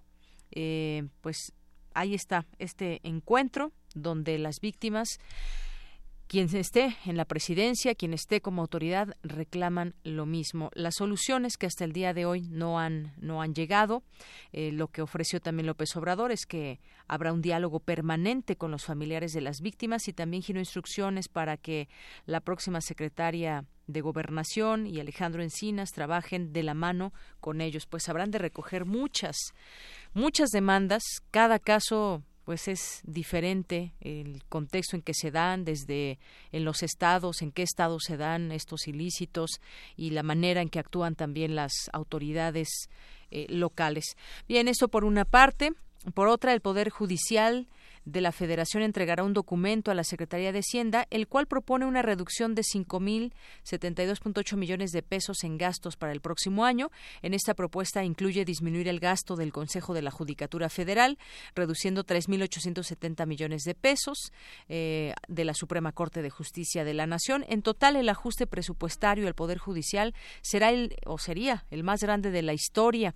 La bancada de Morena anunció que tiene listo un punto de acuerdo para solicitar a los ministros mayor austeridad. Ya presentaron un plan no fue avalado y bueno piden que sean aún más austeros eh, piden más austeridad siendo 1.1% del presupuesto lo que se prevé rescatar también eh, en estos hallazgos y en este caso de la última fosa clandestina que se ubicó allá en Veracruz, pues se piden fotos, objetos que puedan dar eh, con las personas que siguen siendo buscadas por sus familiares. En este caso, el colectivo eh, Milinal y Red CFC ha solicitado a la Fiscalía no, eh, de no localizados de la Procuraduría General de Justicia de Tamaulipas pedir al gobierno de Veracruz el catálogo fotográfico de los objetos hallados en las fosas clandestinas y como lo decía un peregrinar y pues un camino largo que han seguido las víctimas que pues sus familiares quizás pudieron ser trasladados a otros a otros eh, estados y siguen en esta búsqueda. Este colectivo integrado por familiares de personas desaparecidas buscan tener acceso a este álbum para descartar que alguno de los encontrados sea familiar suyo. En el reporte de la Fiscalía General del Estado de Veracruz se indica el descubrimiento de 32 fosas, 31 fosas procesadas y 166 cráneos, cráneos hallados.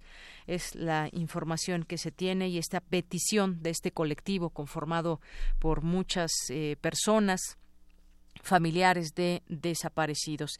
Y se aprueba ley salarial en la Cámara de Diputados. Eh, la Cámara de Diputados se discutió la aprobación de la Ley Federal de Remuneraciones y con 433 votos a favor en lo general, 246 en lo particular, el proyecto fue enviado al Diario Oficial de la Federación. Esta votación inició uno por uno y de viva voz la ley fue aprobada con todos estos votos. Algunos diputados de Morena dieron su posicionamiento a favor eh, de la lengua indígena del pueblo donde son originarios. Bueno, pues algunas de las informaciones que en este momento van surgiendo también a nivel nacional. Porque tu opinión es importante, síguenos en nuestras redes sociales, en Facebook como Prisma RU y en Twitter como arroba PrismaRU. Internacional RU. El primer ministro de Canadá, Justin Trudeau, declaró que busca un acuerdo comercial benéfico para su país con Estados Unidos. Hemos continuado trabajando de manera diligente y enfocada. Las negociaciones están en su curso, a un ritmo casi constante. En estos días hemos visto varios plazos presentados como marcadores para trabajar. Seguiremos trabajando para lograr el acuerdo correcto para los canadienses y haremos el trabajo necesario y trataremos de llegar tan rápido como podamos. Pero nos aseguraremos de que haremos lo necesario para los canadienses. Sergei Lavrov, el ministro de Exteriores de Rusia, señaló este viernes que cualquier cooperación internacional para resolver la crisis en Siria debe basarse en el derecho internacional y el respeto a la independencia, soberanía e integridad territorial del país. Las autoridades filipinas elevaron hoy el nivel de alerta en todas las regiones del norte del país, donde se espera que el potente tifón Manhut de categoría máxima 5 toque tierra mañana con posibles efectos devastadores. En tanto, en Carolina del Norte, esta mañana Florence tocó tierra, tras descender a categoría 1. La hoy tormenta ha provocado severas inundaciones en la región, donde se prevé que en dos o tres días llueva lo equivalente a ocho meses. Escuchemos cómo se prepara un residente. Lo que más me preocupa son las inundaciones. Levantamos del suelo todos los objetos que queremos salvar. Tengo un generador, de modo que tendré electricidad. Estamos esperando hasta cuatro metros de agua. Si la cosa se pone realmente difícil y mi vida corre peligro, puedo huir. Puedo subirme a mi bote y escapar si es necesario. Luego de emitir un decreto en el que declara estado de emergencia económica a Venezuela con la finalidad de plantear medidas urgentes, el presidente Nicolás Maduro viajó a China para reunirse con el canciller chino Hua Jin para buscar apoyo y tratar de revitalizar la economía de su país. Venezuela concibe su desarrollo futuro como parte integrante de una zona potencia, América Latina y el Caribe. Así que los acuerdos que estamos firmando en esta visita de Estado, en esta clausura de la 16 reunión de la Comisión Mixta, están perfectamente alineados con la línea de desarrollo, recuperación, crecimiento del programa de recuperación económica.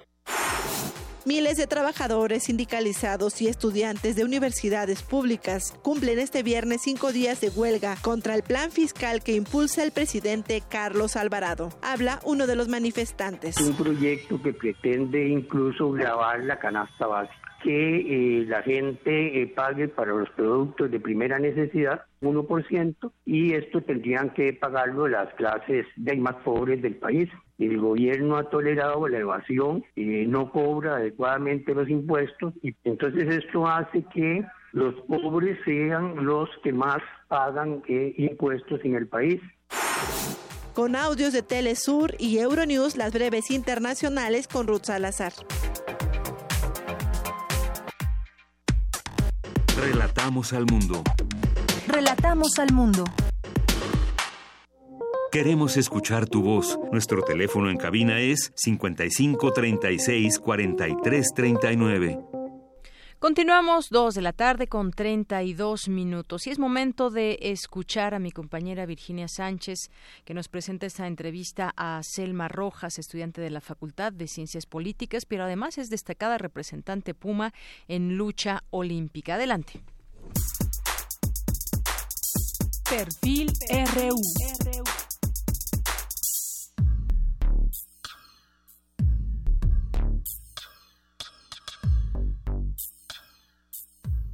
Selma Isabel Rojas Mondragón es estudiante de la carrera en Ciencias Políticas y Administración Pública en la Facultad de Ciencias Políticas y Sociales y también nuestra máxima representante en la lucha olímpica, quien obtuvo el cuarto lugar en el pasado Mundial Universitario de Lucha que se llevó a cabo en Brasil. Conozcamos más a esta destacada y luchadora universitaria. Me llamo Selma Isabel Rojas Mondragón, soy originaria de aquí, del Distrito Federal.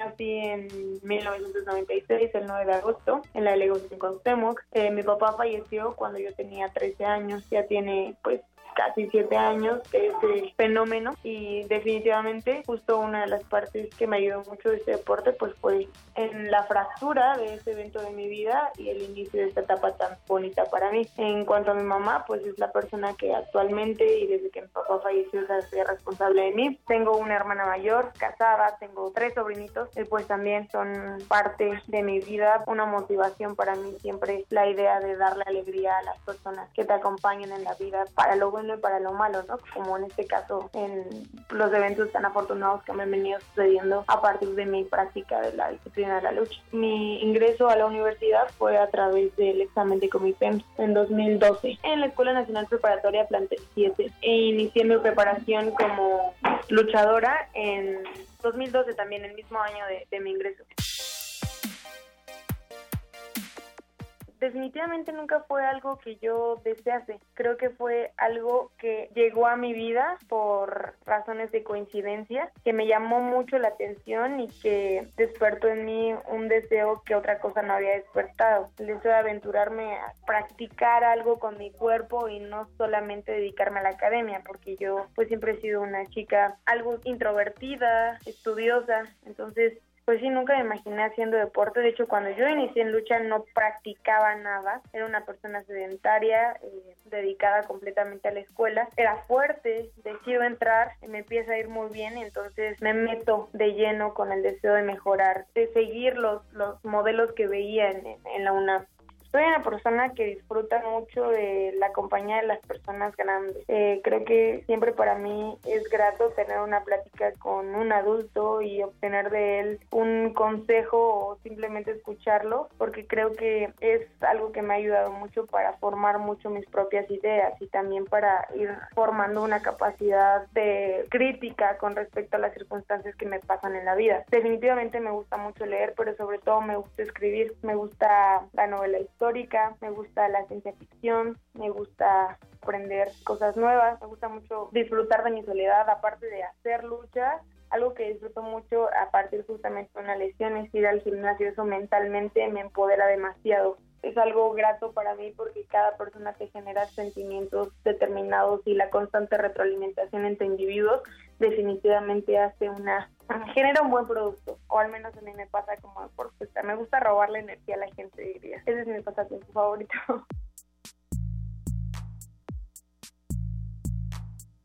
hay tantas personas a las que quisiera agradecer que tengo miedo de que se me vaya alguna. Creo que a la persona a quien más tengo que agradecerles a mi entrenadora, Javier Vázquez Fernández, que está aquí al lado de mí.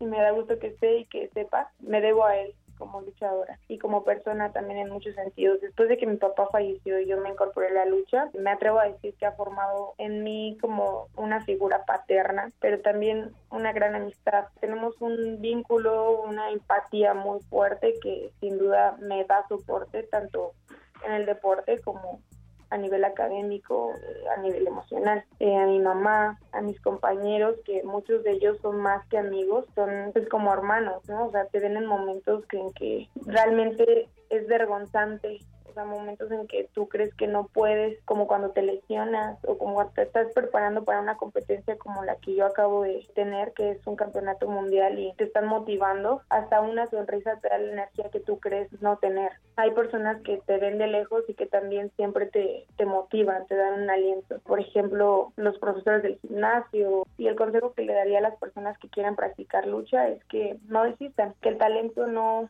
no lo es todo. Yo soy una persona, o durante mucho tiempo lo he sido, fiel creyente de que pues la disciplina, hacer lo que uno no quiere hacer cuando no quiere hacerlo, hace la diferencia para lograr un objetivo, sea académico, sea deportivo, sea personal. Hay veces que no quieres correr ese último kilómetro para bajar los 100 gramos que te hacen falta. Hay veces que los 10 últimos segundos que te faltan eh, ya sientes que no tienes fuerza, pero justo pues eso marca la diferencia no te quieres desvelar para hacer el ensayo que tienes que entregarlo, pero justo los que prefieren dormir son los que no logran nada. Aquí hay que esforzarse y el esfuerzo, al menos en mi caso, ha sido la base de todos mis resultados, buenos y malos.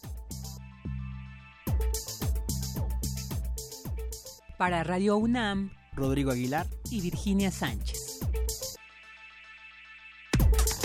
Relatamos al mundo. Relatamos al mundo. Porque tu opinión es importante, síguenos en nuestras redes sociales, en Facebook como Prisma RU y en Twitter como arroba PrismaRU.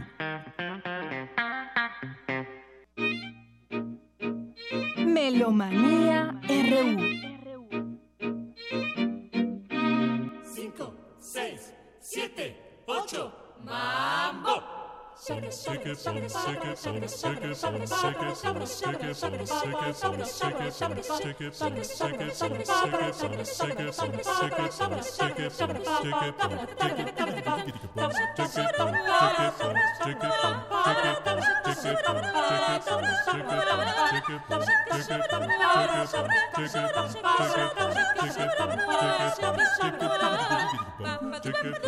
Bien, bueno, pues así, bailando y con este gran ritmo, comenzamos hoy Melomanía RU con Dulce Wet. ¿Cómo estás, Dulce, además de estar bailando y contenta?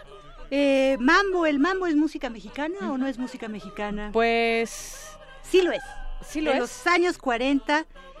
Yo te iba a decir, bueno, me acordé de Cuba, pero... Sí, sí, por supuesto, porque Damaso Pérez Prado, que nació en Matanzas, Cuba, es verdaderamente el ícono, el rey del mambo, acuérdate que se le decía, y fallece un día como hoy, 14 de septiembre de 1989. La foca le decía. Por ¿no? eso, exactamente, por la carita tan chistosa, la trompita parada y todo, pero bueno, él fue uno de una parte esencial de lo que fue la época del cine nacional, ¿no?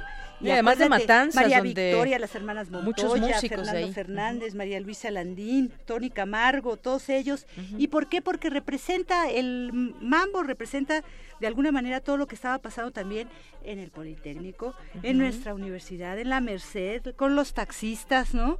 Este, bueno, tuvo muchos precursores, ¿no? Eso lo sabemos, y sobre todo por esta eh, gran ocurrencia suya de unir la música cubana con la estadounidense, ¿no? Esa fusión creo que fue muy, mucho, muy buena, ¿no?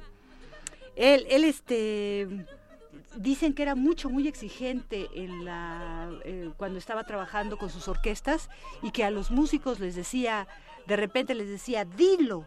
¿Y eso qué quería decir?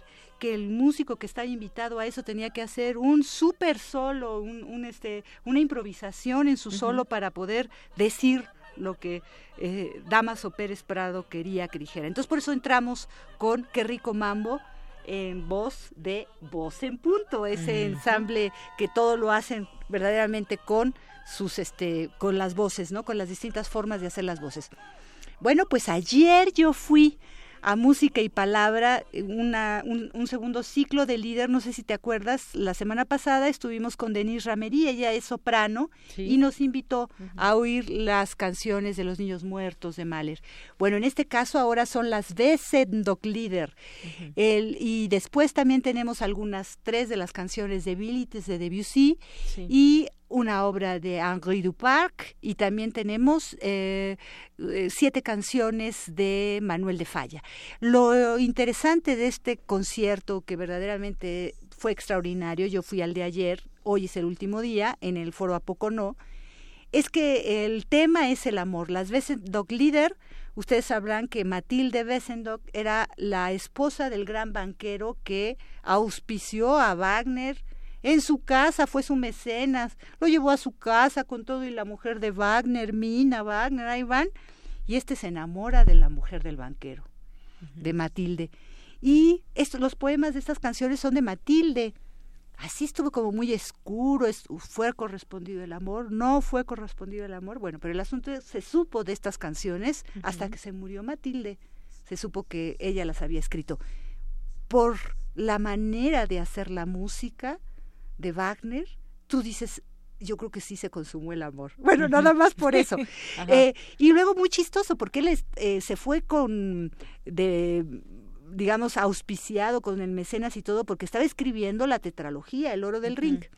Pero solo conoció a Matilde Bessendock y dijo, no, yo ya le paro aquí a esta ópera y empiezo con Tristán y Solda. Imagínense qué fuerte fue el apasionamiento.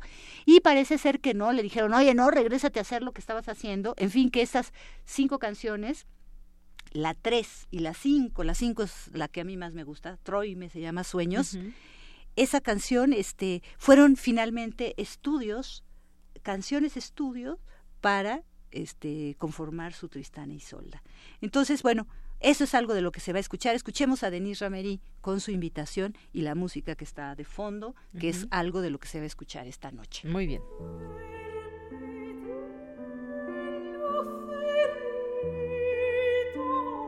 Muy buenas tardes amigos de Melomanía y Prisma RU. Mi nombre es Denise de Ramerí. Los saludo nuevamente después de la semana pasada que los invité a una serie de conciertos. Les vuelvo a refrendar una invitación para nuestro último concierto de esta serie de conciertos que hemos dado en el Foro Apocono, el proyecto de Música y Palabra.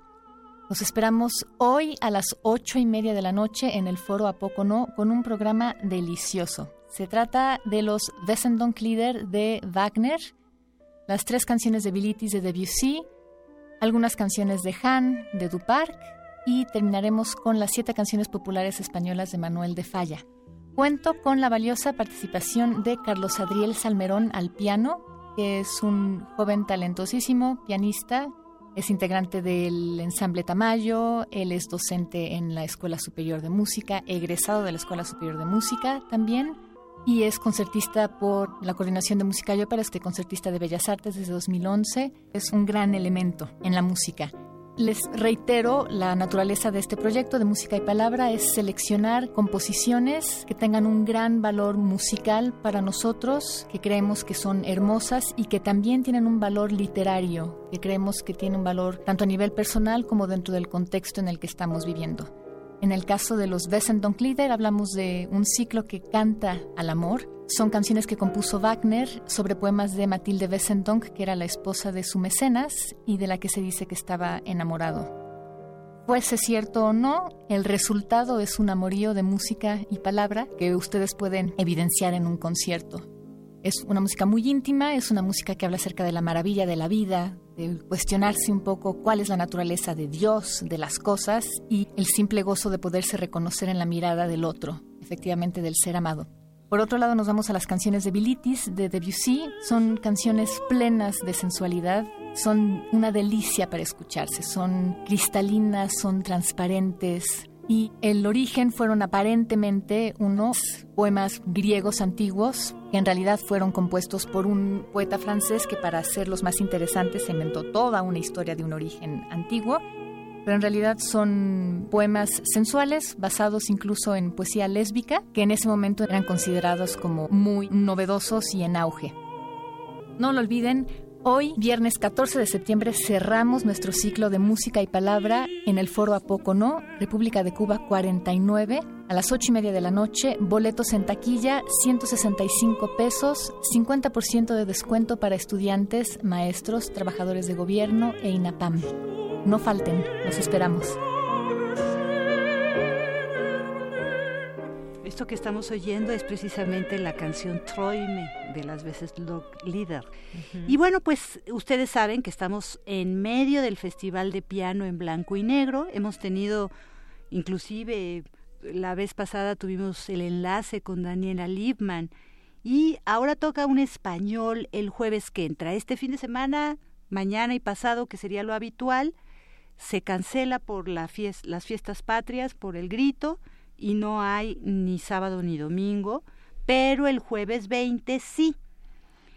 Toca en esta ocasión, como les decía, el español Juan Pérez Floristán y además de tocar sonatas de Mozart y Beethoven, lo que me parece muy interesante son las transcripciones Este, este festival de En Blanco y Negro tiene muchas transcripciones y así las tendremos con obras de De Falla y Liszt.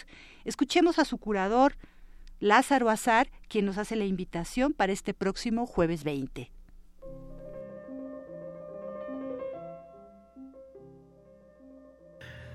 Pues Dulce, para el próximo jueves 20 tenemos a un pianista que ya vino una vez a México, se presentó en el 2015 en el Festival Cervantino cuando justo acababa de ganar eh, el concurso María Canals en, en, España, fue uno de los concursantes más notables por su juventud y a mí me impactó aquella vez que lo escuché por la madurez con que tocaba. Entonces le dije, espero que pronto podamos tener la oportunidad de que te escuchemos en la Ciudad de México. No es justo que hayas pasado casi desapercibido aquí en Guanajuato. Y bueno, aceptó la invitación para este año. Nos hace un programa muy clásico. En la primera parte hace Mozart y Beethoven. Pero curiosamente una de las sonatas menos tocadas de Beethoven, la Opus 31 número 1. Y en la segunda parte, como buen español, pidió empezar con Falla, haciendo la fantasía bética, obra endemoniada que Manuel de Falla le dedicó a Rubinstein y Rubinstein nunca se atrevió a tocarla en público. Y terminando con Liszt, Esposa Lizio y el Vals Mefisto. Pero, como ya hablaremos después de los programas de este fin de semana dedicados a Debussy, le dije, Juan, por favor, incluye en tu programa una obra que va a ser como un buen preludio a la fantasía bética y que pocas veces se toca en concierto. Y pocas veces se toca en concierto porque originalmente Manuel de Falla le escribió para guitarra, que es el homenaje a Debussy, pero luego Manuel de Falla mismo la arregló para piano. Entonces abre la parte de Manuel de Falla con el homenaje a Debussy para que vayamos preparándonos al festín debussyano que vamos a tener el próximo fin de semana.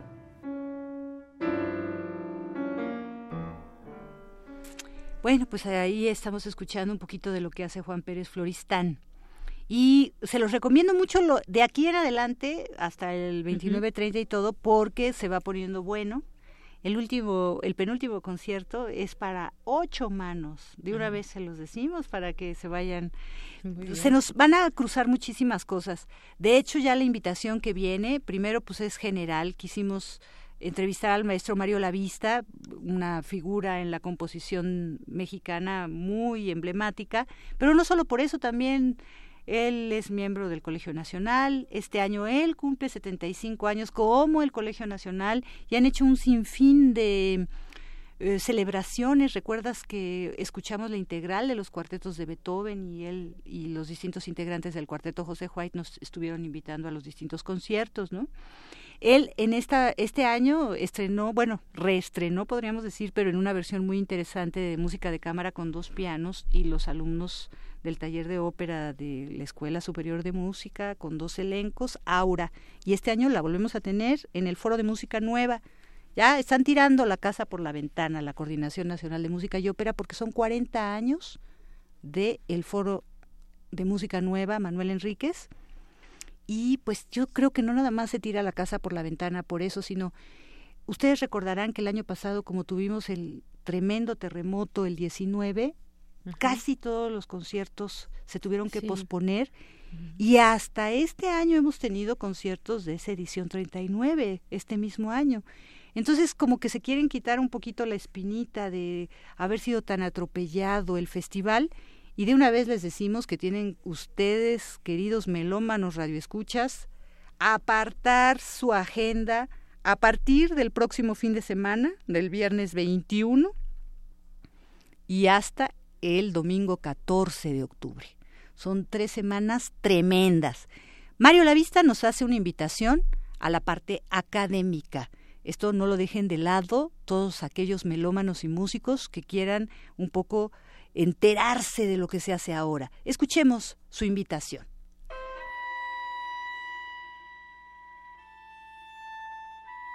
Mi nombre es Mario Lavista y quisiera invitarlos a que vayan al Foro de Música Nueva, que este año cumple 40 años de existencia y es eh, uno de los lugares más importantes, uno de los acontecimientos artísticos y musicales más importantes que hay en el país. Aplaudo la continuidad de 40 años y siempre han participado algunos de los mejores grupos de cámara, solistas, tanto mexicanos como extranjeros, y siempre ha habido una enorme actividad de orden académico en las escuelas de música.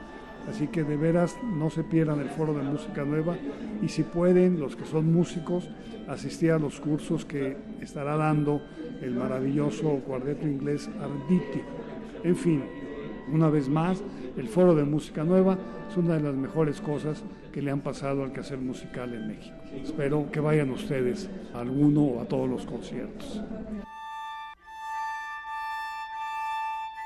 Esta música que estamos escuchando de Yanira de Mario Lavista se llama Cuaderno de Viaje. Es una música que él eh, hizo para viola, se la escribió a Omar Hernández Hidalgo, que es la versión que estamos escuchando, pero también tiene su versión para violonchelo y en este foro de música nueva también la vamos a escuchar. Bueno, eso al margen, porque bueno, lo más importante es que no se pierda Naura y que tiene presentaciones también en el, una de ellas importante, de las dos puestas que se van a hacer en el Teatro de la Ciudad de Esperanza Iris, también celebrando los 100 años del teatro, ¿no? Entonces hay que hay mucho, 22 y 23, sí, hay muchísimo. Tanto es así que ya José Luis Castillo, que es el director invitado, ustedes saben que él dirige el Cepro Music y la Orquesta de Cámara, pero ahora es, como muchos años antes también, invitado al concierto inaugural que ofrece cada año cuando empieza el foro, el concierto inaugural es con la Orquesta Sinfónica Nacional y él, por lo menos en los últimos siete, ocho años, ha sido el director. Nos va a hablar de lo que vamos a escuchar. Para empezar, creemos que con 40 años pues estamos asistiendo a un ritual. Entonces, dos de las obras se llaman ritual. Una que escribió Manuel Enríquez, que es muy importante, pues son sus 40 años de este maravilloso festival que creó él, y la otra es un In Memoriam Bruno Maderna que escribió Pierre Boulez. Escuchemos los comentarios de José Luis Castillo.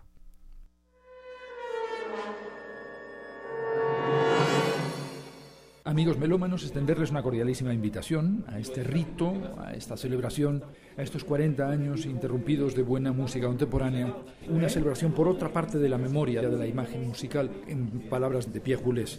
Y digo Pierre Boulez porque en el primer concierto del de, eh, Foro Internacional de Música Nueva Manuel Enríquez escuchó esta pieza ritual de Pierre Boulez y por supuesto Manuel Enríquez hizo su ritual. Esta Sinfónica Nacional en este concierto inaugural del Foro inicia con Ritual de Manuel Enríquez, una pieza de Ana Lara Vísperas o una pieza de David Hernández Ramos, un maravilloso concierto para clarinete y orquesta, y acabará con ese monumento al estructuralismo que es Ritual de Pierre Amigos melómanos, mi más cordial invitación a esta cita única y repetible, a este momento celebratorio con la historia de las ideas musicales.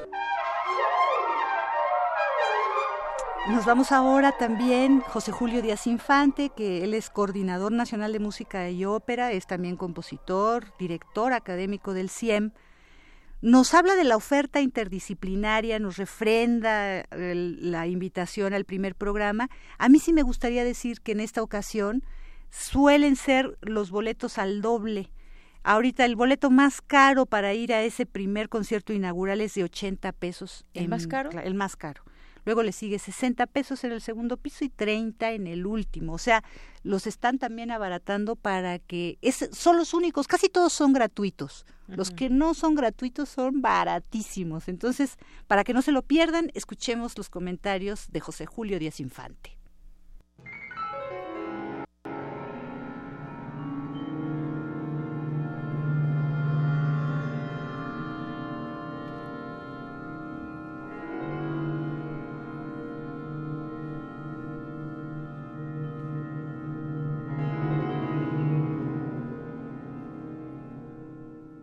Melómanos de Melomanía, les saluda José Julio Díaz Infante, director artístico del Foro Internacional de Música Nueva, Manuel Enríquez y coordinador nacional de música y ópera de Limba. No se pueden perder esta edición de aniversario del Foro Internacional de Música Nueva, Manuel Enríquez. Celebramos 40 años ininterrumpidos de mostrar un panorama de lo más representativo de la música de reciente creación, nacional internacional, pero para el público mexicano. Y sin temor a equivocarme, les puedo comentar que este es el más interdisciplinario de los foros, no se lo pueden perder.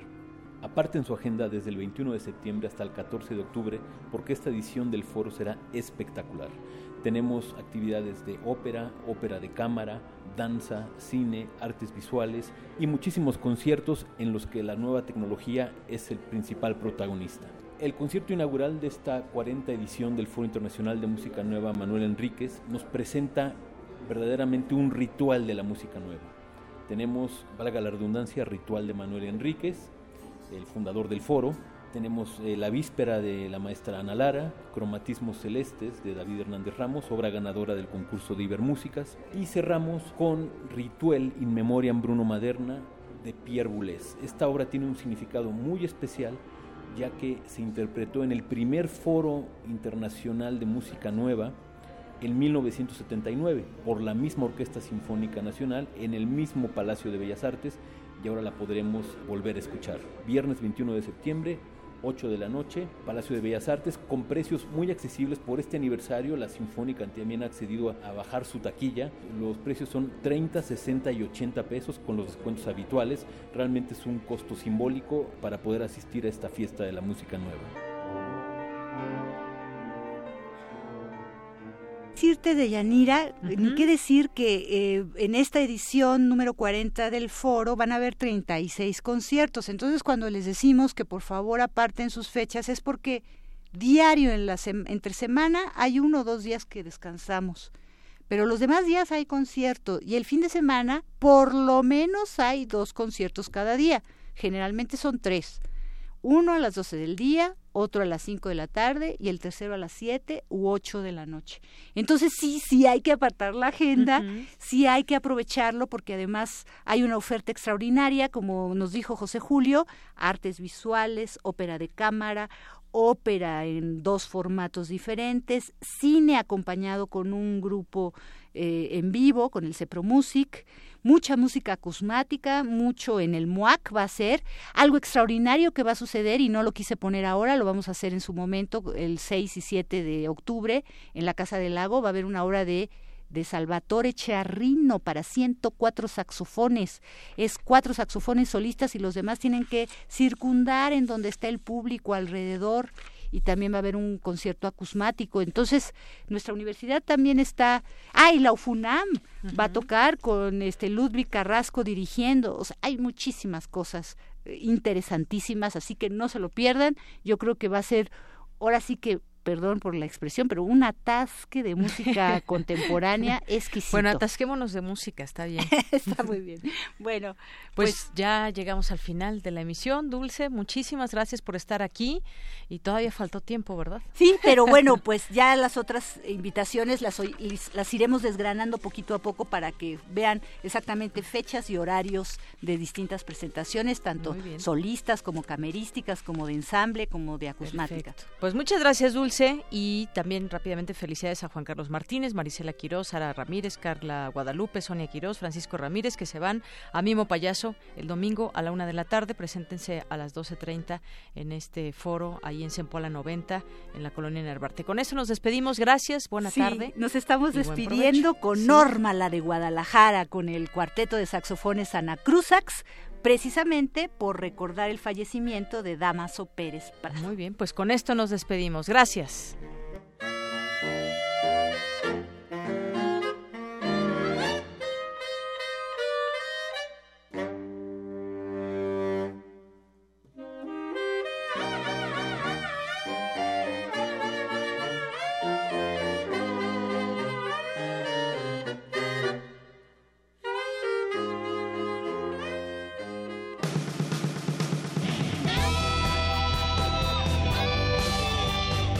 RU.